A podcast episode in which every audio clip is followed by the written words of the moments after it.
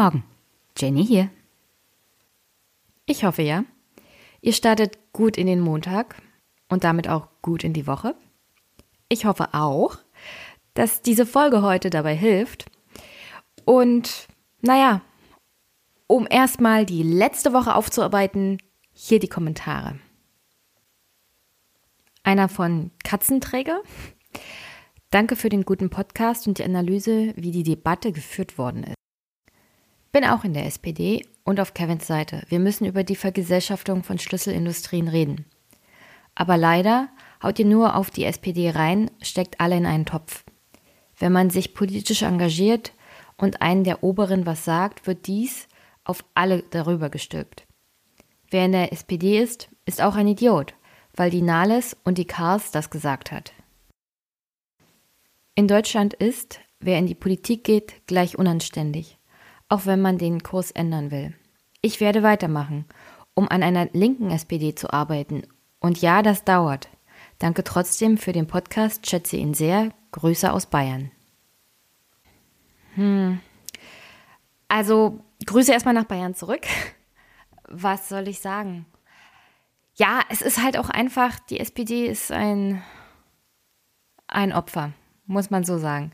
Und sie machen sich auch größtenteils selbst zum Opfer. Ich meine jetzt nicht die Mitgliedschaft an sich, ich meine auch nicht die kommunalpolitisch Aktiven. Obwohl, ich habe wirklich von denen schon einige getroffen und wenn man sich mit ihnen unterhält, ist es kein großer Unterschied zum Thema, wenn ich mich zum Beispiel mit Herrn Kars unterhalten würde, obwohl der mich ja bei Twitter geblockt hat. Aber dieses, dieses mentale, ach, wir, wie Paul es gesagt hat, diese Einstellung, wir machen doch so viel und die Leute verstehen das einfach nicht. Und dieses Beleidigtsein teilweise, das gibt es vor allem auch bei der älteren Mitgliedschaft der SPD. Wirklich auch auf kommunaler Ebene verstehen wenige, warum die Menschen die SPD nicht mehr für voll nehmen und sie nicht mehr wählen wollen. Und ja, Paul und ich hacken auf der SPD rum, weil es wirklich einfach ist weil sie so viele Fehler machen. Davon abgesehen ist die Debatte um Kevin Kühnert. Naja, ich würde ja dir empfehlen, auch nochmal das Talkradio von Stefan Schulz dazu zu hören. Mein Problem mit diesem ganzen Interview ist es halt, dass er im Larifari bleibt. Er mag zwar eine Debatte angestoßen haben, aber inhaltlich hat er sich dazu überhaupt nicht geäußert. Also außer dieser Stichpunkte machen wir ein bisschen Vergesellschaftung. Und wenn er diese Debatte aufgegriffen hätte zum Thema Genossenschaften und Wohnen, also das Abgreifen von Rendite bei der Vermietung zum Beispiel, hat er zwar angesprochen, aber was sind seine konkreten Vorstellungen? Er muss doch als Kevin Kühnert, als Person, als jemand, der vielleicht politisch mal was werden will, mehr als im Willy Brandt-Haus sitzen und Juso-Vorsitzender sein, eine Idee davon haben, wie, was er tun würde, um die Rendite abzugreifen von Vermietern. Also, um dafür zu sorgen, dass Vermögen durch Nichtstun entsteht, nicht weiter so funktioniert. Dass das mal ordentlich besteuert wird, dass es abgegriffen wird, dass es umverteilt wird. Er redet von Umverteilung und gibt mir nichts Konkretes. Und das kritisiere ich eben es ist halt ein oberflächliches Interview gewesen und ich hätte mir gewünscht, dass er mal als Kevin Kühnert, der Mensch, auch mal einen konkreten Vorschlag gemacht hätte. Das stelle ich mir vor, das würde ich mir wünschen. Ich zum Beispiel, Jenny, wünscht sich eine Bodenwertsteuer und eine Vermögenssteuer. Und das ist alles nicht sehr kompliziert. Und es könnte er auch mal sagen, dass das in seinen Augen als SPD-Mitglied, als Juso-Vorsitzender und als angehender Politiker mit Mandat sehr einfach und gerecht ist. Eine Vermögenssteuer einzuführen, eine Bodenwertsteuer und dass er unzufrieden ist, wie es momentan auch in der Beteiligung der SPD in der Regierung läuft. Weil ich nehme ihm das nicht so richtig ab, dass er das kritisch sieht. Er sagt zwar, ja, gesellschaftlich läuft es nicht so richtig und das ist schon seit Jahren so, aber er kritisiert die SPD dabei nicht, weil dann müsste er ja theoretisch Andrea Nahles anschießen und Olaf Schäuble, aber mit denen, glaube ich, will er zukünftig noch irgendwie zusammenarbeiten, weil er hat alleine die Mehrheit in der Partei nicht. in diesem Punkt würde ich sagen, gut, dass du dafür arbeiten willst, dass es eine linke SPD gibt, weil die bräuchte jemand wie Kevin Kühner dringend.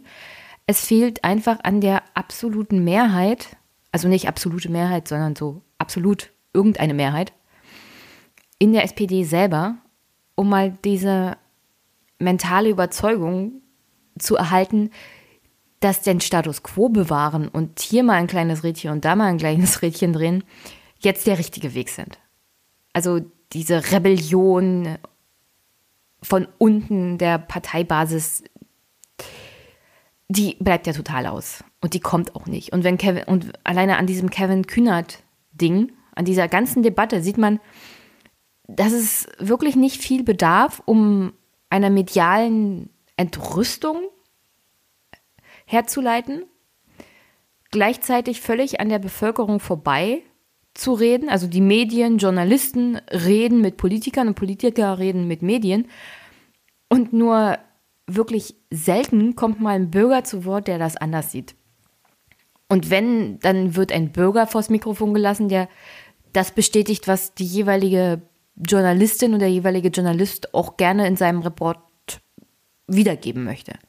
Das habe ich wirklich an dem Talk Radio dann nochmal richtig gut nachvollziehen können, dass hier Politik, Medien und Bevölkerung dermaßen aneinander vorbeireden und dass es wichtiger ist, die Sau und die Enteignungs- oder Vergesellschaftungsdebatte um Kevin Kühnert durchs Dorf zu treiben, anstatt mal unaufgeregt so grundsätzliche Sachen zu besprechen.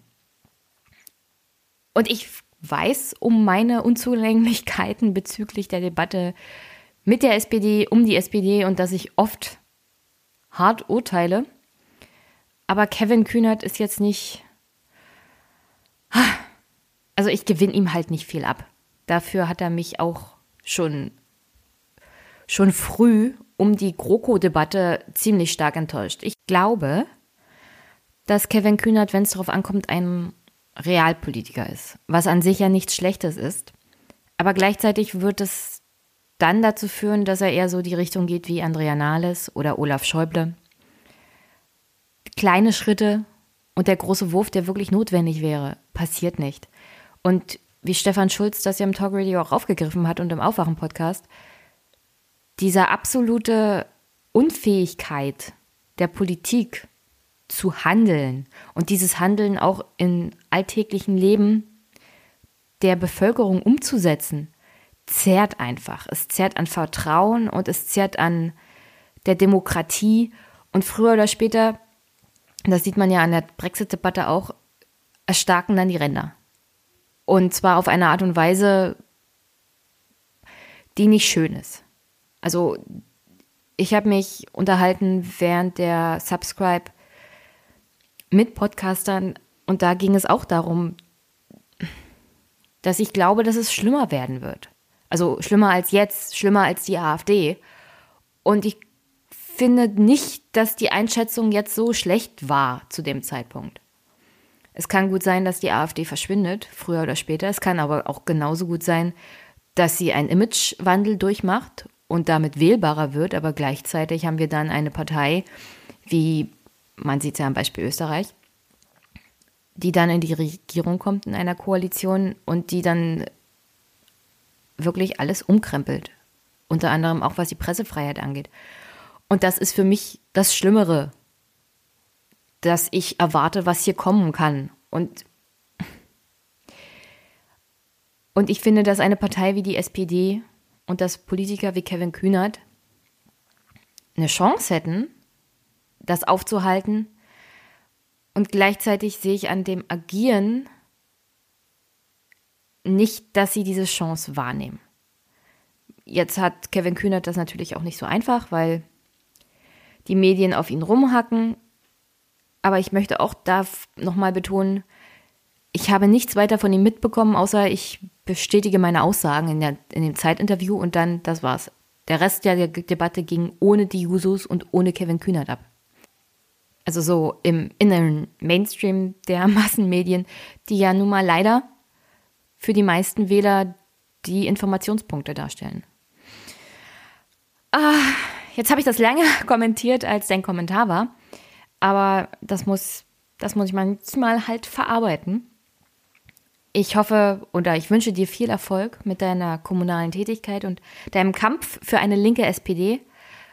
Und danke für den Kommentar.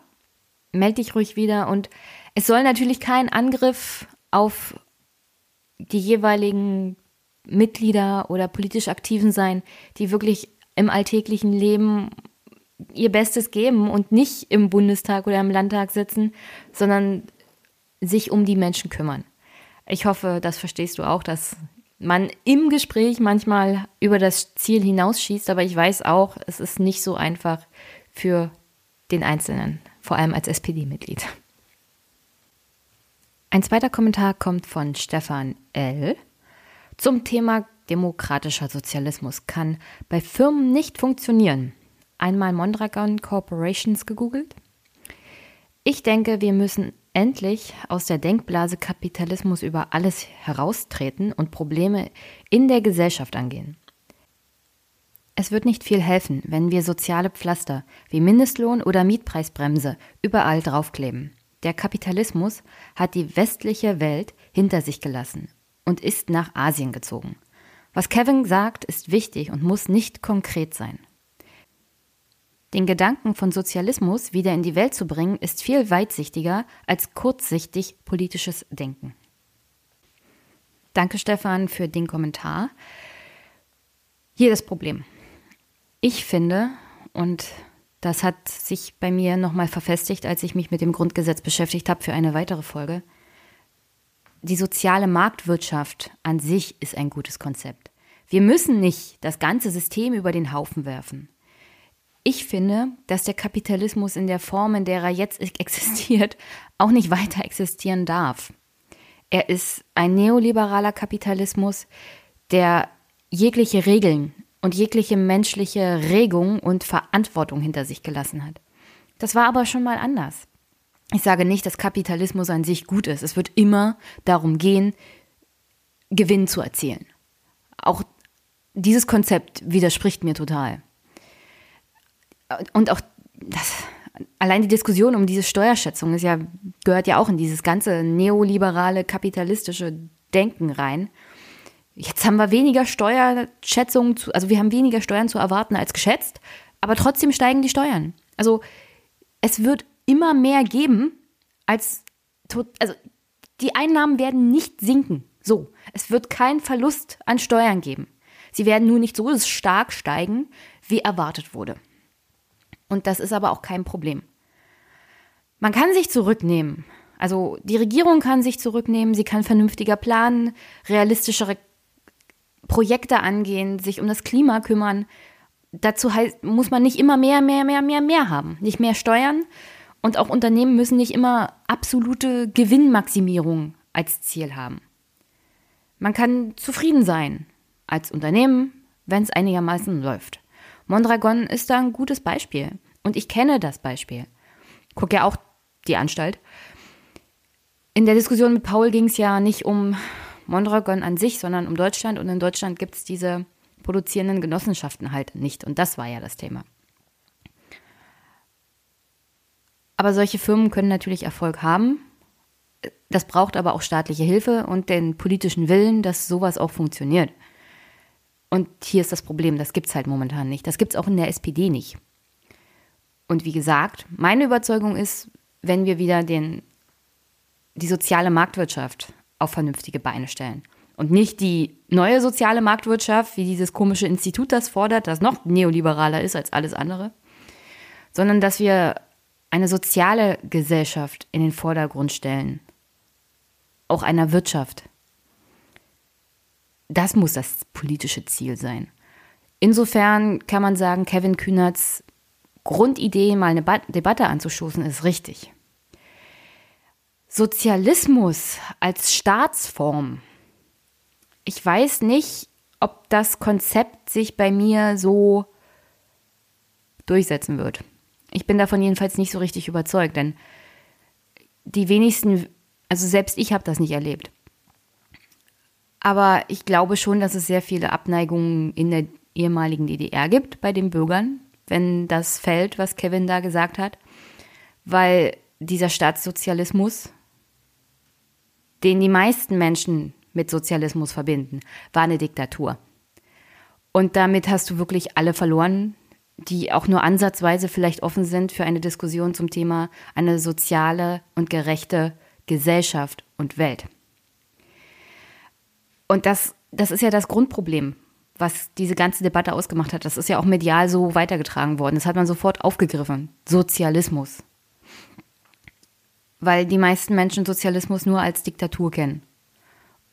Und ich es fällt mir schwer, eine Staatsform oder einen Staat zu finden, in dem Sozialismus fernab der Diktatur tatsächlich funktioniert hat.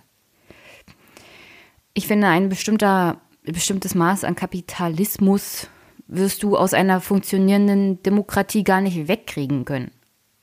Es wird immer Menschen geben, die mehr haben als andere. Die Frage ist, wie gerecht ist das verteilt? Und eine gerechtere Verteilung im Sozialismus habe ich auch noch nicht gesehen und werde ich wahrscheinlich auch nie erleben.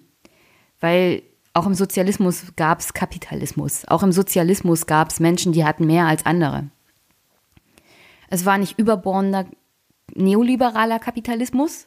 Es gab nicht Milliardäre und Millionäre. Also vielleicht gab es schon die ein oder anderen Millionär, auch in der DDR, aber du weißt, was ich meine, Stefan. Also Insoweit würde ich dir nicht zustimmen, dass Sozialismus jetzt unbedingt als Staatsform oder als Idee weitergetragen werden müsste. Bin ich nämlich gar nicht der Meinung. Ich bin der Meinung, wir sollten uns das Grundgesetz vornehmen, sollten lesen, was da drin steht und uns einer vernünftigen sozialen Marktwirtschaft verschreiben, die nicht auf absolutes Wachstum ausgerichtet ist, die mehr Platz lässt für Menschen, für ein vernünftiges Leben, ein ruhiges Leben auch. Du musst nicht 40 Stunden die Woche arbeiten, um glücklich zu sein. Du musst nicht 3000 Euro verdienen, um glücklich zu sein. Ganz im Gegenteil. Bezahlbarer Wohnraum, das brauchst du, um glücklich zu sein.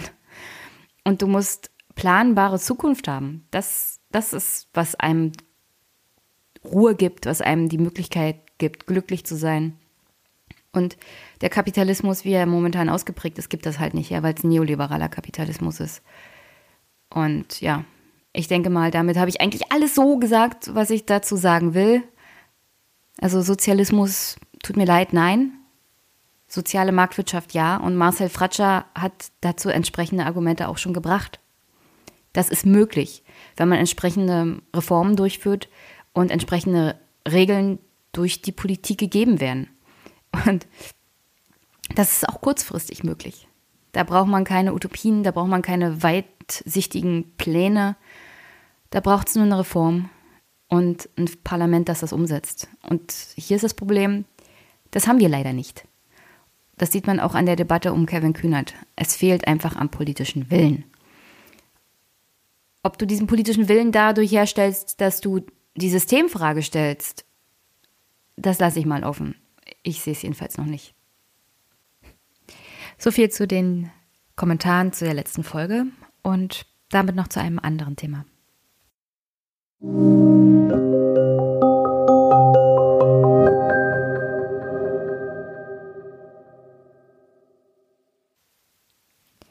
Stefan Schulz hatte ja in seinem letzten Talk Radio mal zum Thema Dialoge in den Podcasten und dass das überhand nimmt. Und mehr Monologe wagen. Was gesagt, was mir dazu aufgefallen ist. Also erstmal wirklich. Ich habe mich nur mit Frauen unterhalten bei der Republika, aber anscheinend greifen sie diese Kritik für sich auf. Also jeder nimmt sozusagen, wenn Stefan Schulz Kritik zum Podcasten bringt, münzt er das auf sich selber. Das Tolle dabei ist ja immer, Stefan sagt ja nie, wen er meint und welchen Podcast er meint, deswegen. Aber wahrscheinlich hat er es so gemeint, wie er es gesagt hat ihm gefallen halt diese überbordenden Dialoge nicht. Ähm, Monologe und was, was ja auch am Anfang so war mit meinem Podcast und was Stefan mal im Aufwachen-Podcast gesagt hat, Talk Radio. Das ist ja eigentlich so eine amerikanische Institution, in dem ein Host oder jemand mit Gästen einfach so über Nachrichten spricht oder über Politik, ohne großartig wirklich eine Zeitbegrenzung zu haben. In der Regel geht das schon was länger. Rush Limbaugh ist zum Beispiel einer dieser wirklich sehr bekannten Talk-Radio-Hosts.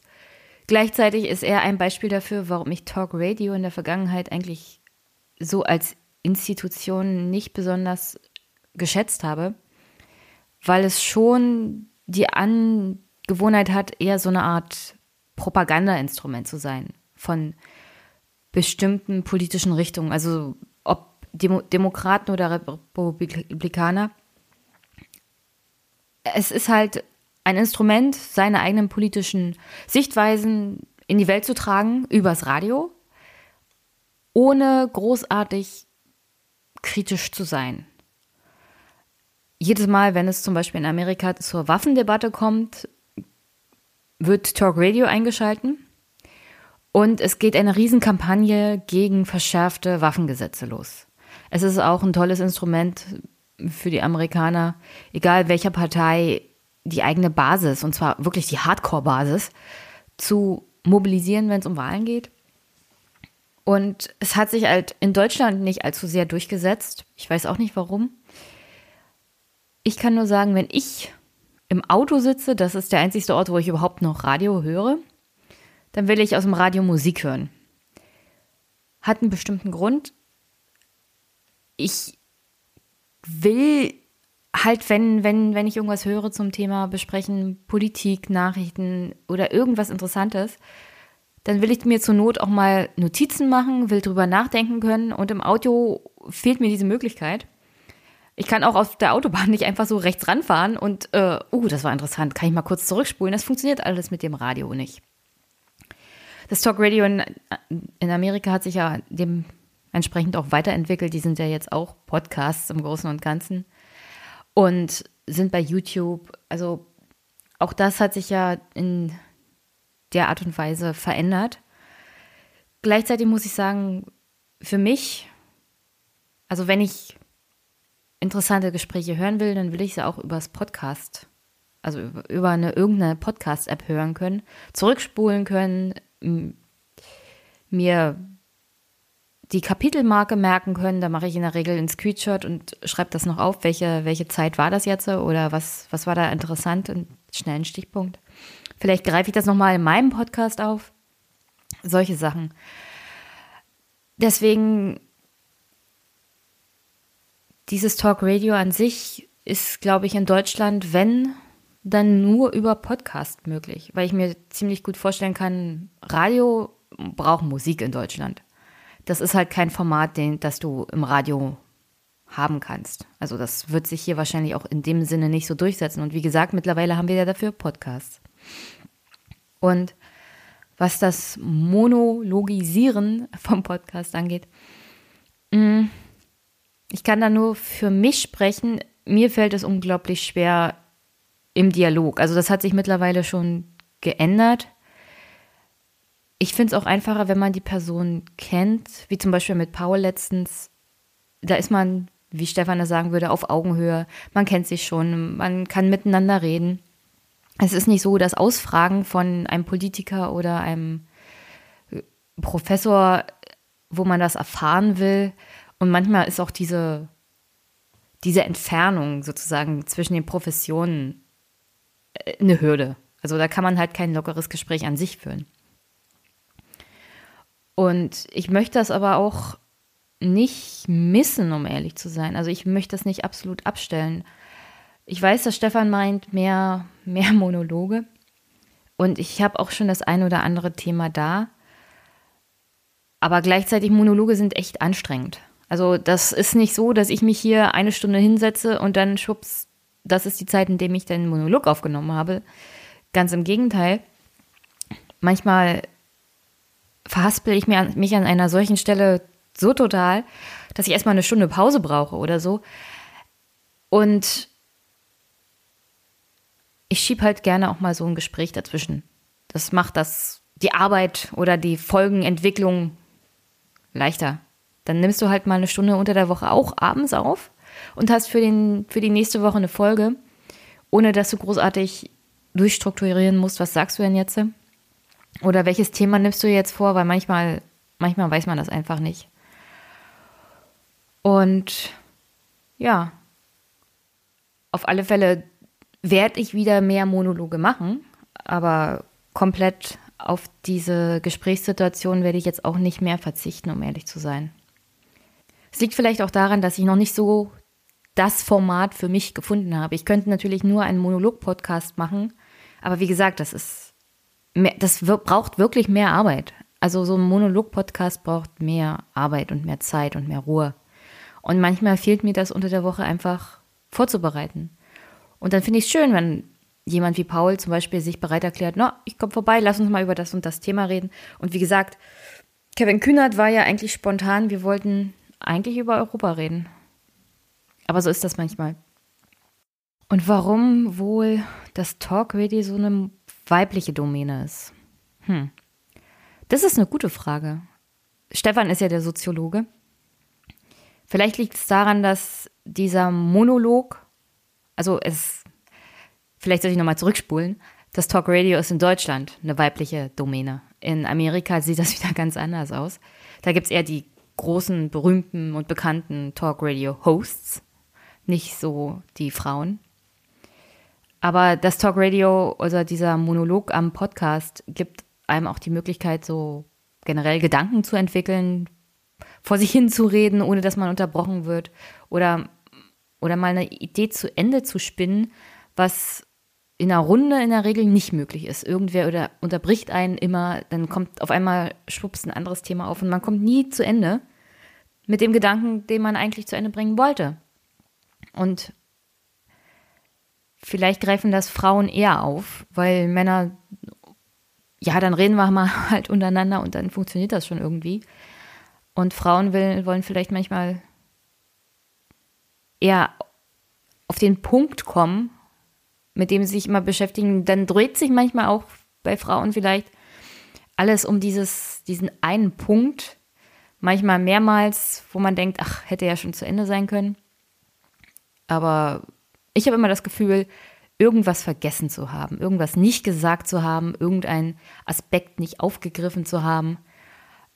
Und das fällt mir dann auch auf, manchmal, wenn Kommentare kommen, oder wenn ich im Nachhinein meinen Podcast nochmal höre, dann denke ich immer, ach, das, das hättest du noch bringen können. Und das ist natürlich auch sowohl ein Vor- als auch ein Nachteil dieses Monolog-Podcasts, weil man hat immer wieder die Möglichkeit, auf irgendwas zurückzukommen und nochmal was anzusprechen. Und zwar du selber in das Mikro mit dir selbst. Aber auf der anderen Seite gibt es halt keinen, der einem das zuspielen kann während der Aufnahme also das ist, also, das ist meine Vermutung, warum Frauen da eher den Monolog aufgreifen, weil man halt bestimmte Sachen wirklich intensivst mit sich selbst besprechen kann und vielleicht auch verschiedene Aspekte aufgreifen kann, obwohl es nicht zwangsweise immer hundertprozentig abgeschlossen ist. Es ermöglicht einem halt, ja, sich intensiv mit einem Thema zu beschäftigen, ohne dass man irgendwie abgelenkt wird von jemand anders Zudem ist dann noch dieser Aspekt der Emotionalität. Das Talkradio gibt ja sowohl die Möglichkeit, emotional, sarkastisch, überbordend zu sein und gleichzeitig ruhig und faktenbasiert etwas aufzuarbeiten. Also in dem Sinne glaube ich auch, dass ich mich, mal abgesehen von den, dem einen oder anderen Rant, da gerne im Monolog mit einem Thema beschäftige, weil in einem Gespräch kommt es mir öfters vor, dass ich emotionaler bin als alleine. Weil in der Regel habe ich dann das Gefühl, meine, mein, meine Position verteidigen zu müssen, mein Argument verteidigen zu müssen. Und wenn man in so einer Situation ist, dann fällt es schwer, ein Argument auch entgegenzunehmen und zu analysieren und anzunehmen. Es ist halt diese, diese Debattenkultur, die wir haben, aus der man im, in dem Gespräch oder in der Situation dann auch nicht so leicht rauskommt. Ich weiß im Nachhinein, oh, ja, das, das Gegenüber hatte recht.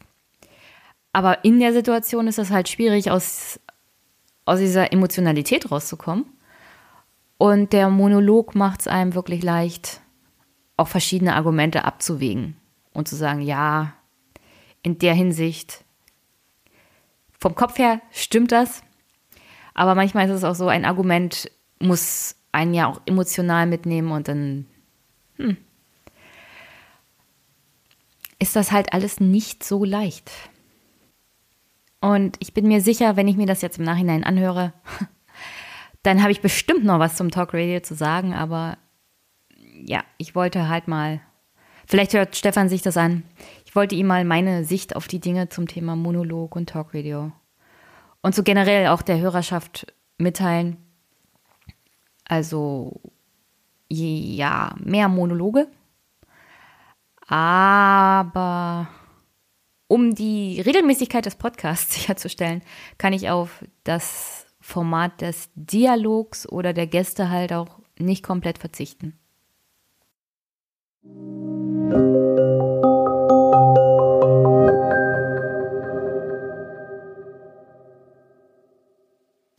Und damit zu dem Hauptthema heute.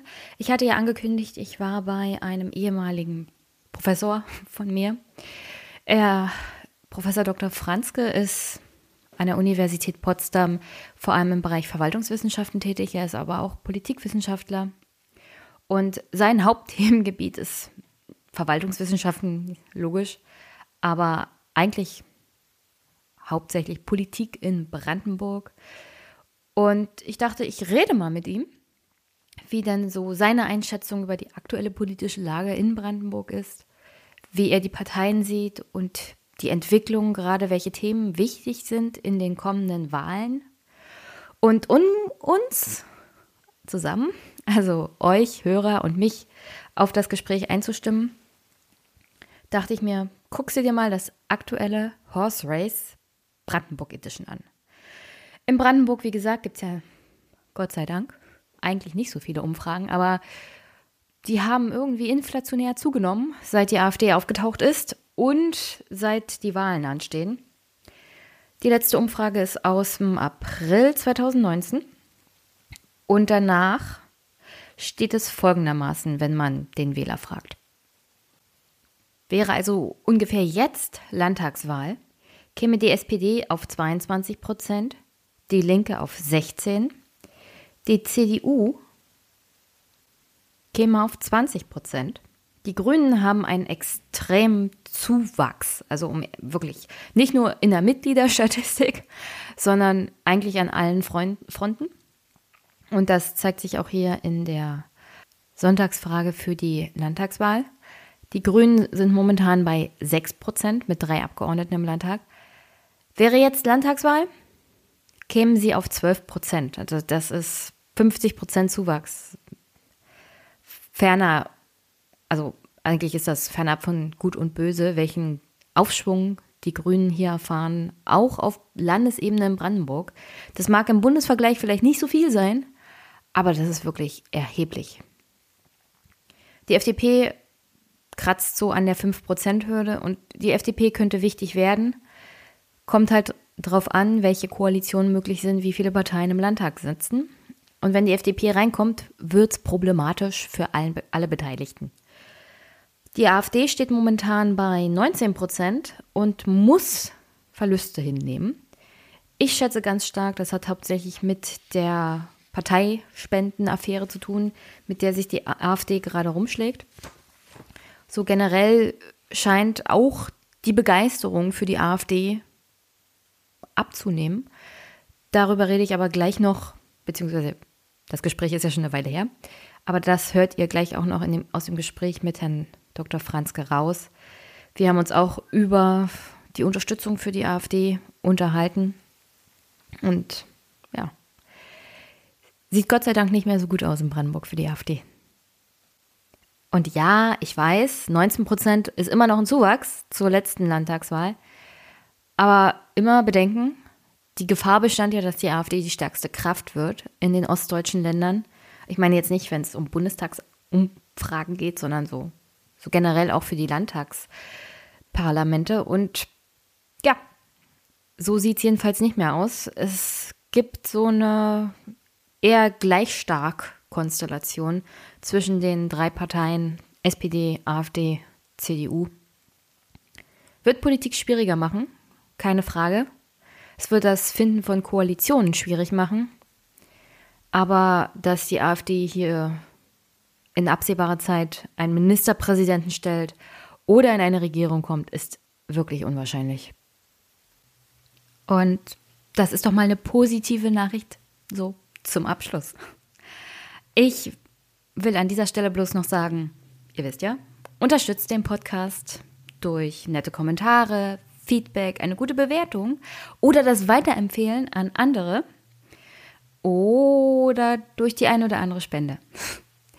Und sonst wünsche ich euch hier an dieser Stelle, bevor ihr gleich mein Gespräch mit Professor Dr. Franz gehört, eine wunder wunderschöne Woche. Wir hören uns. Bis bald. Guten Morgen. Guten Morgen. Ich bin heute in Potsdam, genauer gesagt an dem Campus der Uni Griebnitzsee in Haus 2, im Büro von, von Professor Dr. Franzke. Magst du dich noch kurz vorstellen? Ja, okay. Äh, ich bin hier an der Wirtschafts- und Sozialwissenschaftlichen Fakultät der Universität Potsdam, bin Professor für Verwaltungswissenschaft. Das muss man, glaube ich, erstmal erklären. Das ist also ein Teilgebiet der Politikwissenschaft. Wir untersuchen hier die äh, Entwicklung in der öffentlichen Verwaltung und mein Spezialgebiet dort äh, ist die lokale Ebene, sind Städte und Gemeinden. Da forsche ich schon seit sehr vielen Jahren zu diesen Themen. Es geht vor allen Dingen um Verwaltungsreform. Aber mein äh, Spezialgebiet im Augenblick oder das ist Gebiet, wo ich die meiste Forschungsarbeit mache, ist Bürgerbeteiligung. Ja, Partizipation. Wie können Bürger sich an lokalen politischen Entscheidungen beteiligen? Welche Vor- und Nachteile gibt es? Welche Probleme gibt es? Wie kann man die überwinden? Das ist so ja, einer meiner Forschungsschwerpunkte. Und wie bist du zur Uni Potsdam gekommen? Äh, oh Gott, das ist eine etwas längere Geschichte. Ich bin ja eigentlich, äh, äh, habe in der DDR, ich, also ich bin aus der DDR, habe die Diplomatenausbildung äh, äh, genossen und bin dann äh, wissenschaftlicher Mitarbeiter für die Sowjetunion gewesen seit 1979. Das war damals ein ziemlich langweiliges Land, äh, und ist dann natürlich sehr interessant geworden und sehr spannend, äh, als Michael Gorbatschow Generalsekretär wurde und die Perestroika begann. Seitdem äh, war das ein sehr interessantes, äh, äh, spannendes Land und dann äh, bin ich im Zuge der Wende in diese Fakultät gekommen. Warst du in der Sowjetunion, als die Mauer fiel oder warst du schon? Ich war hier. Ich war hier äh, äh, und habe das mit vollen Sinnen sozusagen erlebt, äh, seit also die, die gesamte Wendezeit erlebt. Und wie war das so? Also der ganze Umbruch auch verwaltungstechnisch? Muss ja, man da, da, viel machen? Ja, ich habe mich damals ja erst in dieses, also da war ich immer noch Sowjetunion-Forscher, äh, habe mich dann später in die Bereiche äh, öffentliche Verwaltung eingearbeitet. Ja, das ist ein Umbruch im ganzen Leben. Da geht's mir wie allen Ostdeutschen, dass man äh, also sozusagen sein ganzes Leben neu gestalten musste. Äh, äh, und äh, ja, auf der anderen Seite aber viele Möglichkeiten hatte, mit denen man, also viele Freiheiten, viele Möglichkeiten, die man, mit denen man gar nicht gerechnet hatte. Äh, äh, es war eine, eine dramatische große Umstellung. Also bist du sozusagen dabei gewesen, als das Land Brandenburg entstanden ist. Das ja. gab es ja vorher in dem Sinne in der DDR ja nicht. Also ja. nicht in der Konstruktion, in der es jetzt existiert. Nein, es, es, das gab das Land äh, Brandenburg bis 1952, dann ist es aufgelöst worden, dann gab es die drei Bezirke hier, äh, die die Tradition so ein bisschen begründen, also äh, Potsdam, Frankfurt oder und Cottbus, die und äh, seit, aber ziemlich kurz nach Beginn der Wende wurde darauf hingearbeitet, dieses Land wiederzubilden. Und das ist dann auch erfolgreich passiert. Und wie wichtig war dabei eine funktionierende Verwaltung auch, um nicht nur ähm, na, dieses ganze Chaos auch der Wendezeit zu wuppen für die Bevölkerung, sondern auch um eine funktionierende Demokratie zum Beispiel hier aufzubauen. Das war ja, glaube ich, nicht so einfach. Ja, na klar, das gibt da einen großen Zusammenhang. Also ich denke, die die Menschen äh, wollen und brauchen eine funktionierende äh, Demokratie. Das Interessante ist ja gerade in so einer Übergangszeit. Ja, müssen Kinder eingeschult werden, muss die Straßenbeleuchtung funktionieren, äh, muss die Polizei funktionieren äh, äh, und äh, das macht so eine, so eine Übergangszeit besonders problematisch. Äh, äh, äh und natürlich später dann muss man versuchen, äh, wenn neue Institutionen äh, etabliert worden sind, wie das ja hier der Fall war, also eine Demokratisierung, eine Übernahme von Institutionen, äh, die sich in Westdeutschland bewährt hatten. Und dann muss das äh, immer weiterentwickelt und angepasst werden. Da hat sich viel verändert seit 1990. Ähm, kannst du noch mal kurz sagen, in der Wendezeit, ähm, es wurde ja beschrieben wie der Brandenburger Weg. Das ist ja im Idealfall eine Politik, die sich dadurch auszeichnet, dass sie besonders konsensorientiert ist, dass die Interessen des Landes vor den Interessen der einzelnen Parteien stehen. Hat das im Großen und Ganzen funktioniert und funktioniert das immer noch oder hat sich das verändert? Also ich würde sagen, das, das ist heute mehr oder weniger Geschichte. Das hat was mit der, mit der Wendezeit zu tun, mit den runden Tischen mit, und mit der Art und Weise, wie in Ostdeutschland Politik gemacht wurde. Also äh, den, den Versuch immer zu unternehmen, äh, größere Mehrheiten, nicht bloß die knappe Regierungsmehrheit zu finden, sondern möglichst viele ins Boot zu holen. Äh, das war zum Beispiel bei der Brandenburgischen Landesverfassung der Fall. Äh, äh, äh wir haben hier in Brandenburg das einzige Land, wo die damalige PDS der Landesverfassung zugestimmt hat. Äh, äh, und auch später bei vielen anderen Aktivitäten war immer der Versuch über die Regierungsmehrheit hinaus.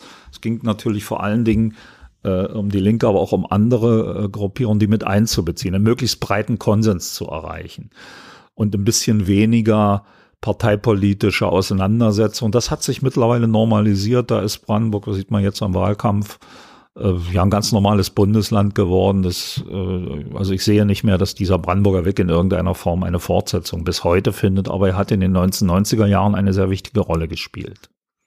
Meinst du, das könnte wieder eine wichtige Rolle spielen, wenn Politik zurückfindet in Brandenburg zu diesem, dieser Konsenspolitik? Weil momentan ist es ja so, dass die Wählerschaft generell überhaupt nicht mehr wählen geht. Das ist, sehe ich als Hauptproblem in der Demokratie hier im Land. Und wenn sie jetzt wählen gehen, gehen sie äh, doch die eher extremeren Parteien wie, wie zum Beispiel die AfD. Also ich glaube, dass äh, äh, dass man das ein bisschen abhängig machen muss, über welche politische Ebene man, man redet. Ja, also auf den, auf der Gemeindeebene, in den Städten und Gemeinden halte ich das schon für möglich, dass man es stärker äh, konsensorientiert gemeinsam Probleme angeht. Ja, da spielen ja meistens Sachfragen die zentrale Rolle und nicht so sehr irgendwelche ideologischen Auseinandersetzungen. Äh, aber in der Landespolitik äh, sehe ich das eher nicht, wenn wir also, werden wir ja vielleicht nachher noch drauf zu sprechen kommen, wenn wir zum Beispiel über den Kohleausstieg reden, so gibt es natürlich ganz dramatische Unterschiede zwischen den politischen Parteien, äh, äh, wie schnell der zu erfolgen hat, mit welchen Instrumenten, mit viel, viel Geld und so weiter. Also auf der Landesebene sehe ich das eher weniger. Äh, man muss akzeptieren, dass es eine Auseinandersetzung und, und ein Streit, dass der zur Demokratie gehört. Aber ich glaube, wir haben im Augenblick also so einen Mobilisierungs- und Gegenmobilisierungseffekt. Äh, äh, deswegen rechne ich damit, dass die Wahlbeteiligung ansteigen wird und zwar auch ziemlich stark ansteigen wird. bei allen Wahlen, auch bei den beiden, die jetzt unmittelbar bevorstehen, nämlich die Kommunalwahl und die, und die Europawahl in, in wenigen Tagen. Äh, äh, so dass äh, die, die, Mobilisierung ist mehr von rechts, das sehe ich auch so, aber es gibt eine Gegenmobilisierung. Ja, und das zeigt sich in, in, in, einer Vielzahl von Prozessen, wird sich auch in der Wahlbeteiligung widerspiegeln. Bevor wir zur Landespolitik kommen, äh, du bist immer noch im Präsidium der Landeszentrale für politische Bildung des das Landes Brandenburg? Im Kuratorium. Also äh, die, die Landeszentrale ist ja eine eigene Institution und es gibt äh, ein begleitendes Gremium, das ist das Kuratorium, das so ein, also das setzt sich zusammen aus Vertretern der Landtagsfraktion und äh, auch aus anderen Vertretern. Also ich vertrete zum Beispiel die Hochschulen und Universitäten und es gibt auch eine Vertretung der der Kommunen, äh, also das, äh, also damit auch die die Landes äh, äh, die Landeszentrale unterstützt werden soll in, de, in ihrem Kurs politisch relevante Punkte, aber auch in einer äh, ja neutralen Form äh, das heißt nicht unpolitischen Form, aber in einer möglichst offenen Form zu präsentieren. Und das diskutieren wir in, diesen, in diesem Kuratorium. Dem gehöre ich noch an. Nach der Landtagswahl wird es dann neu gewählt. Und was würdest du sagen, wie ist so der Stand der politischen Bildung der Brandenburger? Also äh, es gibt ja so ein bisschen, bisschen das Vorurteil, dass, dass, dass ich immer wieder, äh, dass man leider immer wieder über den Osten lesen, dass die keine Ahnung von Demokratie haben und nicht in der Demokratie angekommen sind und äh, auch sonst irgendwie ein autoritäres Gen in sich tragen. Äh, äh, also mein Eindruck, wie gesagt, ich kenne äh, über diese Arbeit im Kuratorium der Landeszentrale und über viele andere Aktivitäten sehr viele Vereine, Institutionen, die äh, eine äh, wirklich gute äh, äh, Arbeit der politischen Bildung im Land leisten, unter allen Generationen. Das ist ja ein wichtiger Punkt, sowohl also bei den Älteren, zu denen ich langsam auch gehöre, als auch bei den jungen Leuten.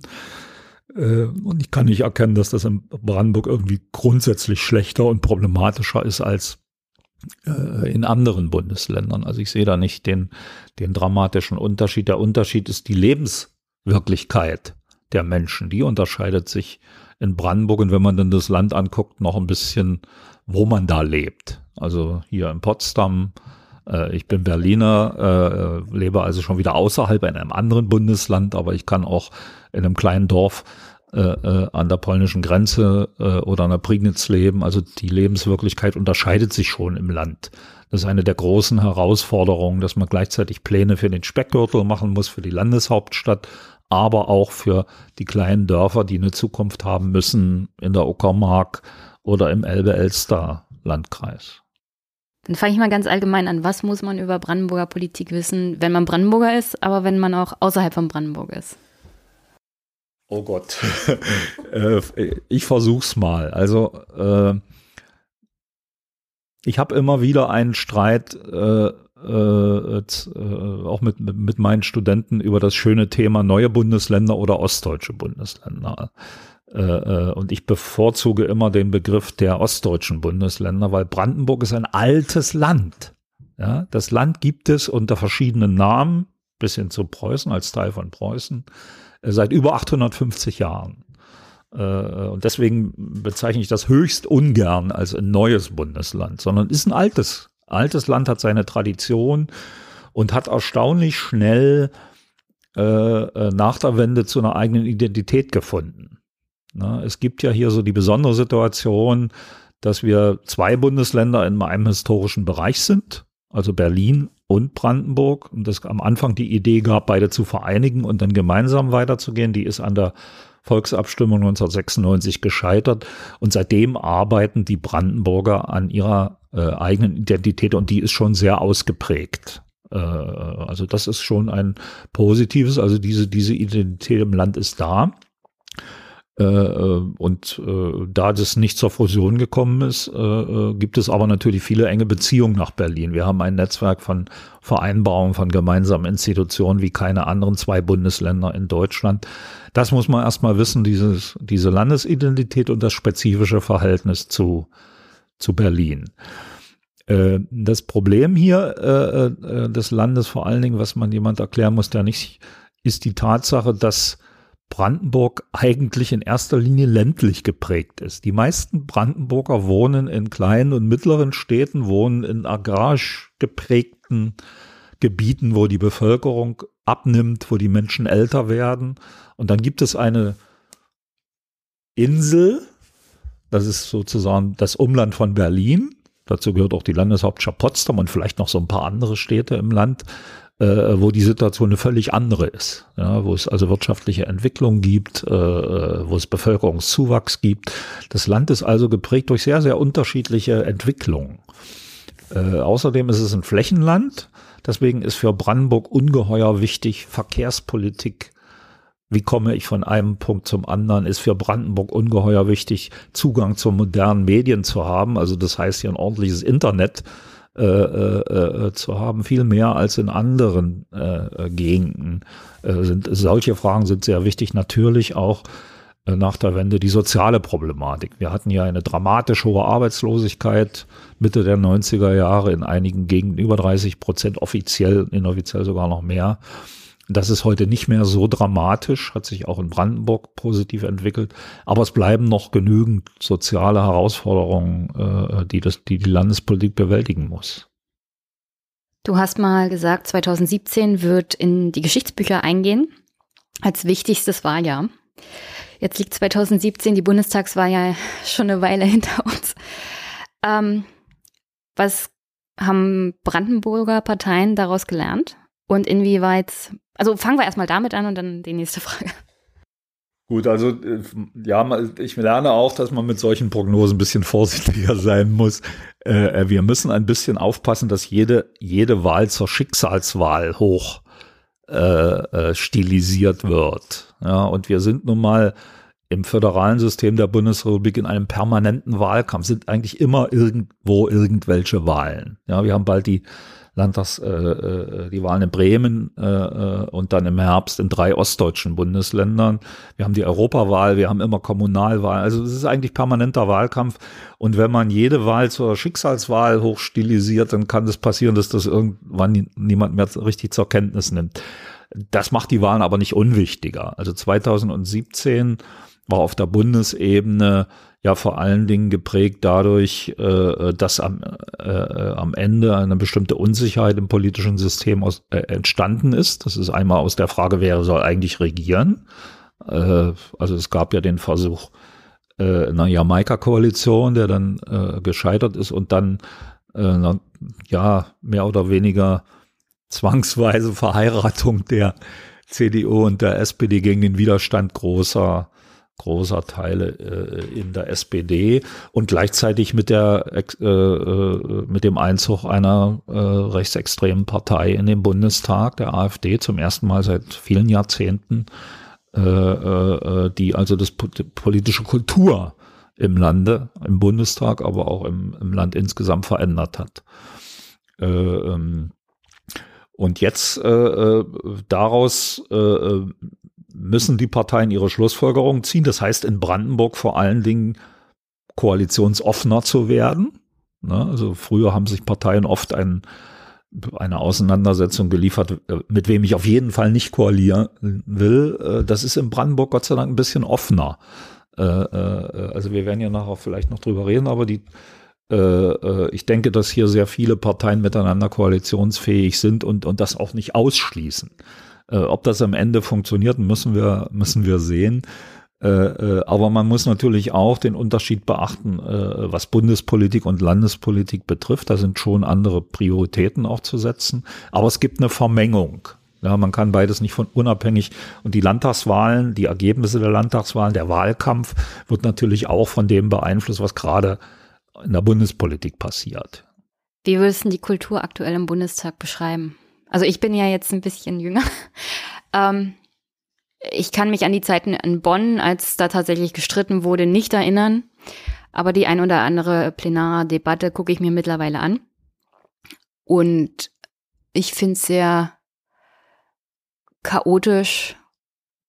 Und es geht nur noch in Richtung Beleidigung. Wer, wer haut das wer haut das beste Wort raus, damit man dann irgendwie in die Nachrichten kommt. Äh, an Debatte und konstruktiver Auseinandersetzung, mal abgesehen davon, dass der Bundestag das ja kaum hergegeben hat zuvor, ich glaube, der Ton ist also nicht, nicht gut für die Demokratie im Ganzen.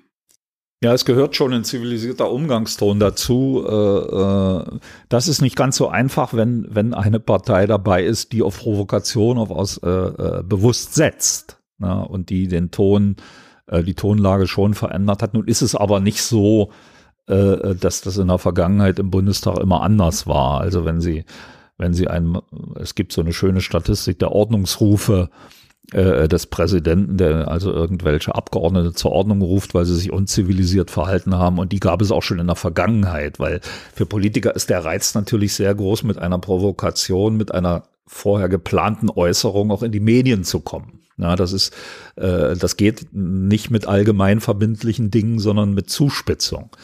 Äh, äh, das Wichtige ist aber, glaube ich, dass Äh, und da versucht der, der Bundestag sich darauf einzustellen, dass man die Politik den Menschen mehr erklärt.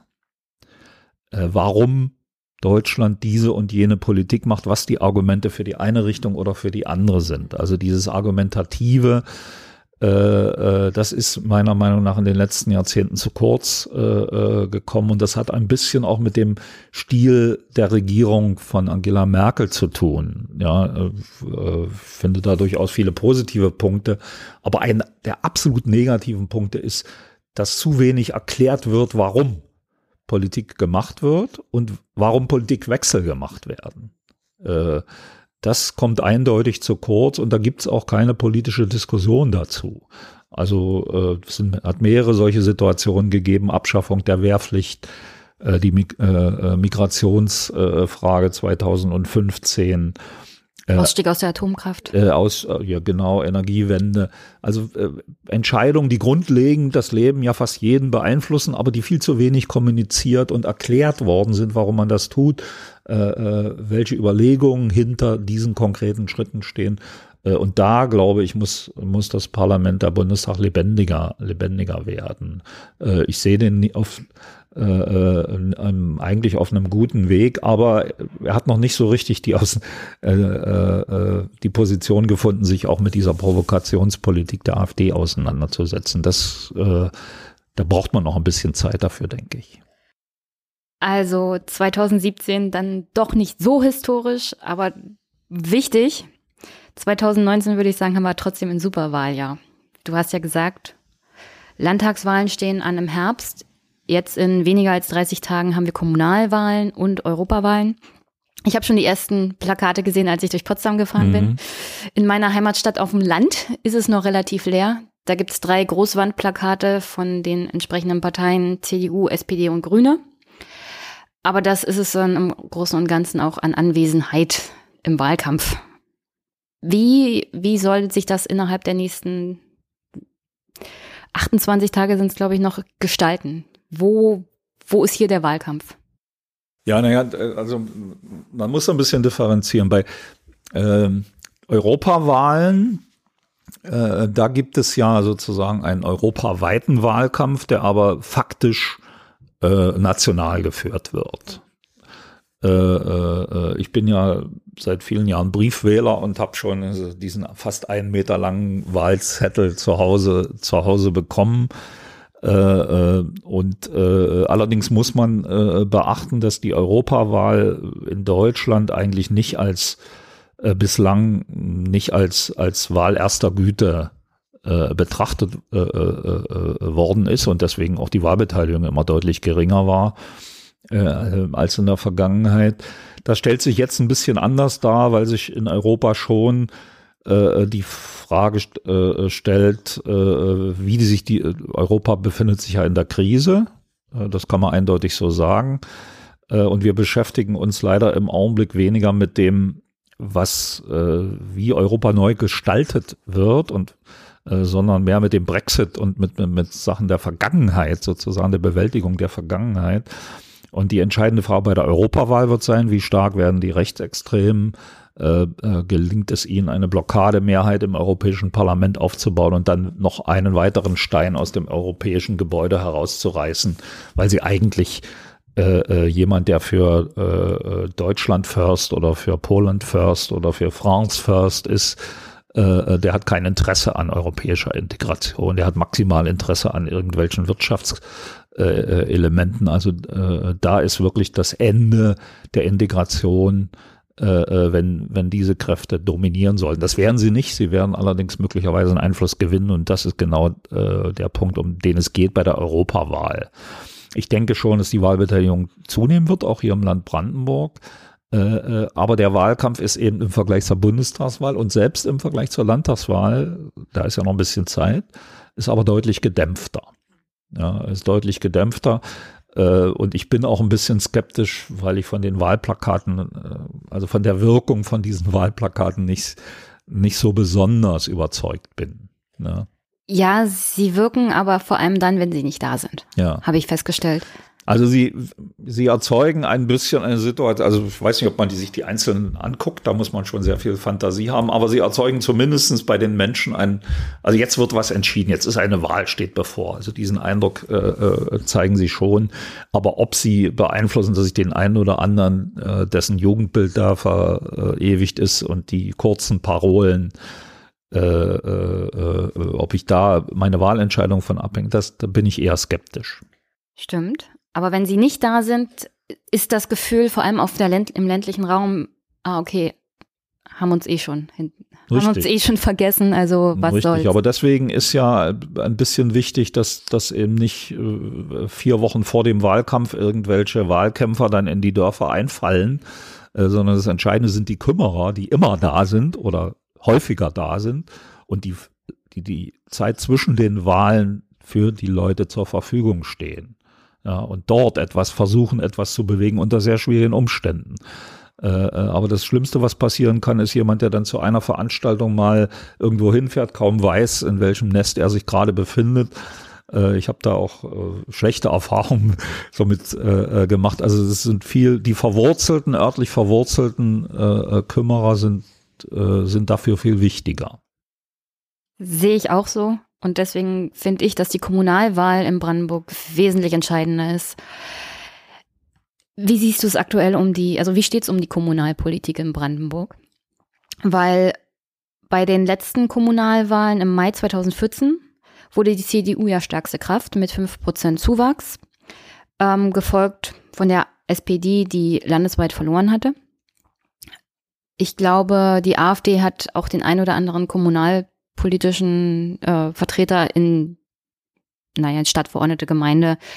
In Frankfurt oder sieht man, dass das absolut nach hinten losgeht, also dass sie kommunalpolitisch nichts drauf haben. Aktuelle Umfragen bei den Brandenburgern zum Beispiel besagen, bei der Kompetenz Kommunalpolitik traut man der SPD 20 Prozent zu, CDU 19 Prozent, Linke 8, Grüne und AfD jeweils 4. Und keine Kommunal Kommunalpolitik Kompetenz trauen den Parteien zu 32 Prozent der Befragten. Also wo sind die Kümmerer? Ja, das, das, ist der Punkt. Man muss ein bisschen unterscheiden. Also äh, die, der Blick auf die Parteien ist nur sinnvoll, wenn, wenn man sich die großen Städte anguckt.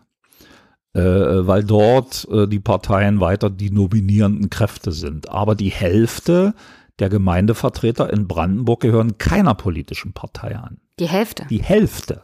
Das ist ganz schön viel. Ja, das ist aber ein Trend sozusagen. Die Hälfte sind entweder Vertreter von äh, äh, ja, Wählergemeinschaften, die sich meistens lokal, also wir für Birkenwerder, wir für Jüterbock Ja, wir für Jüterbock, also die für eine, äh, wir sprechen als Politikwissenschaft von lokalen Parteien, die für einen Ort oder einen Kreis äh, äh, äh, sich engagieren und auch sehr viele Einzelbewerber. Wir haben, glaube ich, acht Prozent der äh, äh, der Gemeindevertreter in vor allem in kleineren Dörfern sind Einzelbewerber, die in ihrem Namen kandidieren und für keinen Verein oder keine Partei oder keine Wählergemeinschaft. Gibt es da einen signifikanten Unterschied zu westdeutschen Ländern? Äh, nein, das ist eher ein nachholender Prozess. Das ist in Süddeutschland schon immer so gewesen ja, äh, dass Parteien äh, äh, auf dem flachen Land in, im ländlichen Raum deutlich weniger vertreten sind. Das hat etwas zu tun mit der Schwäche der Parteien hier im Land. Wir haben in Ostdeutschland, aber auch in Brandenburg eine extreme Schwäche des Parteiensystems. Also ungefähr, wenn man alle zusammenrechnet, haben wir in Brandenburg 22.000 Parteimitglieder. Und wir haben 2,5 Millionen Einwohner. So ist das Verhältnis. Das heißt, die Parteien sind gar nicht in der Lage, mit dieser begrenzten äh, äh Zahl, das sind alle Parteien damit gemeint, also die stärkste Partei in Brandenburg hat, ich habe es mir hier aufgeschrieben, hat äh, knapp über 6000 äh, äh, Mitglieder. Ja, das ist für so ein Riesenland eine, äh, eine äußerst geringe Zahl. Also nochmal, die Fläche von Brandenburg ist ja gleich nach Mecklenburg-Vorpommern. Das ist einfach nur abartig, wie groß dieses Land ist. Ja, ein riesengroßes Land und, und eine sehr geringe äh, Zahl. Wir haben äh, deswegen, wenn man, man kann das ausrechnen, indem man sagt, also wie viel, theoretisch könnten ja alle Menschen ab 16 Jahren äh, einer Partei beitreten und das wirklich tun das 0,3 Prozent.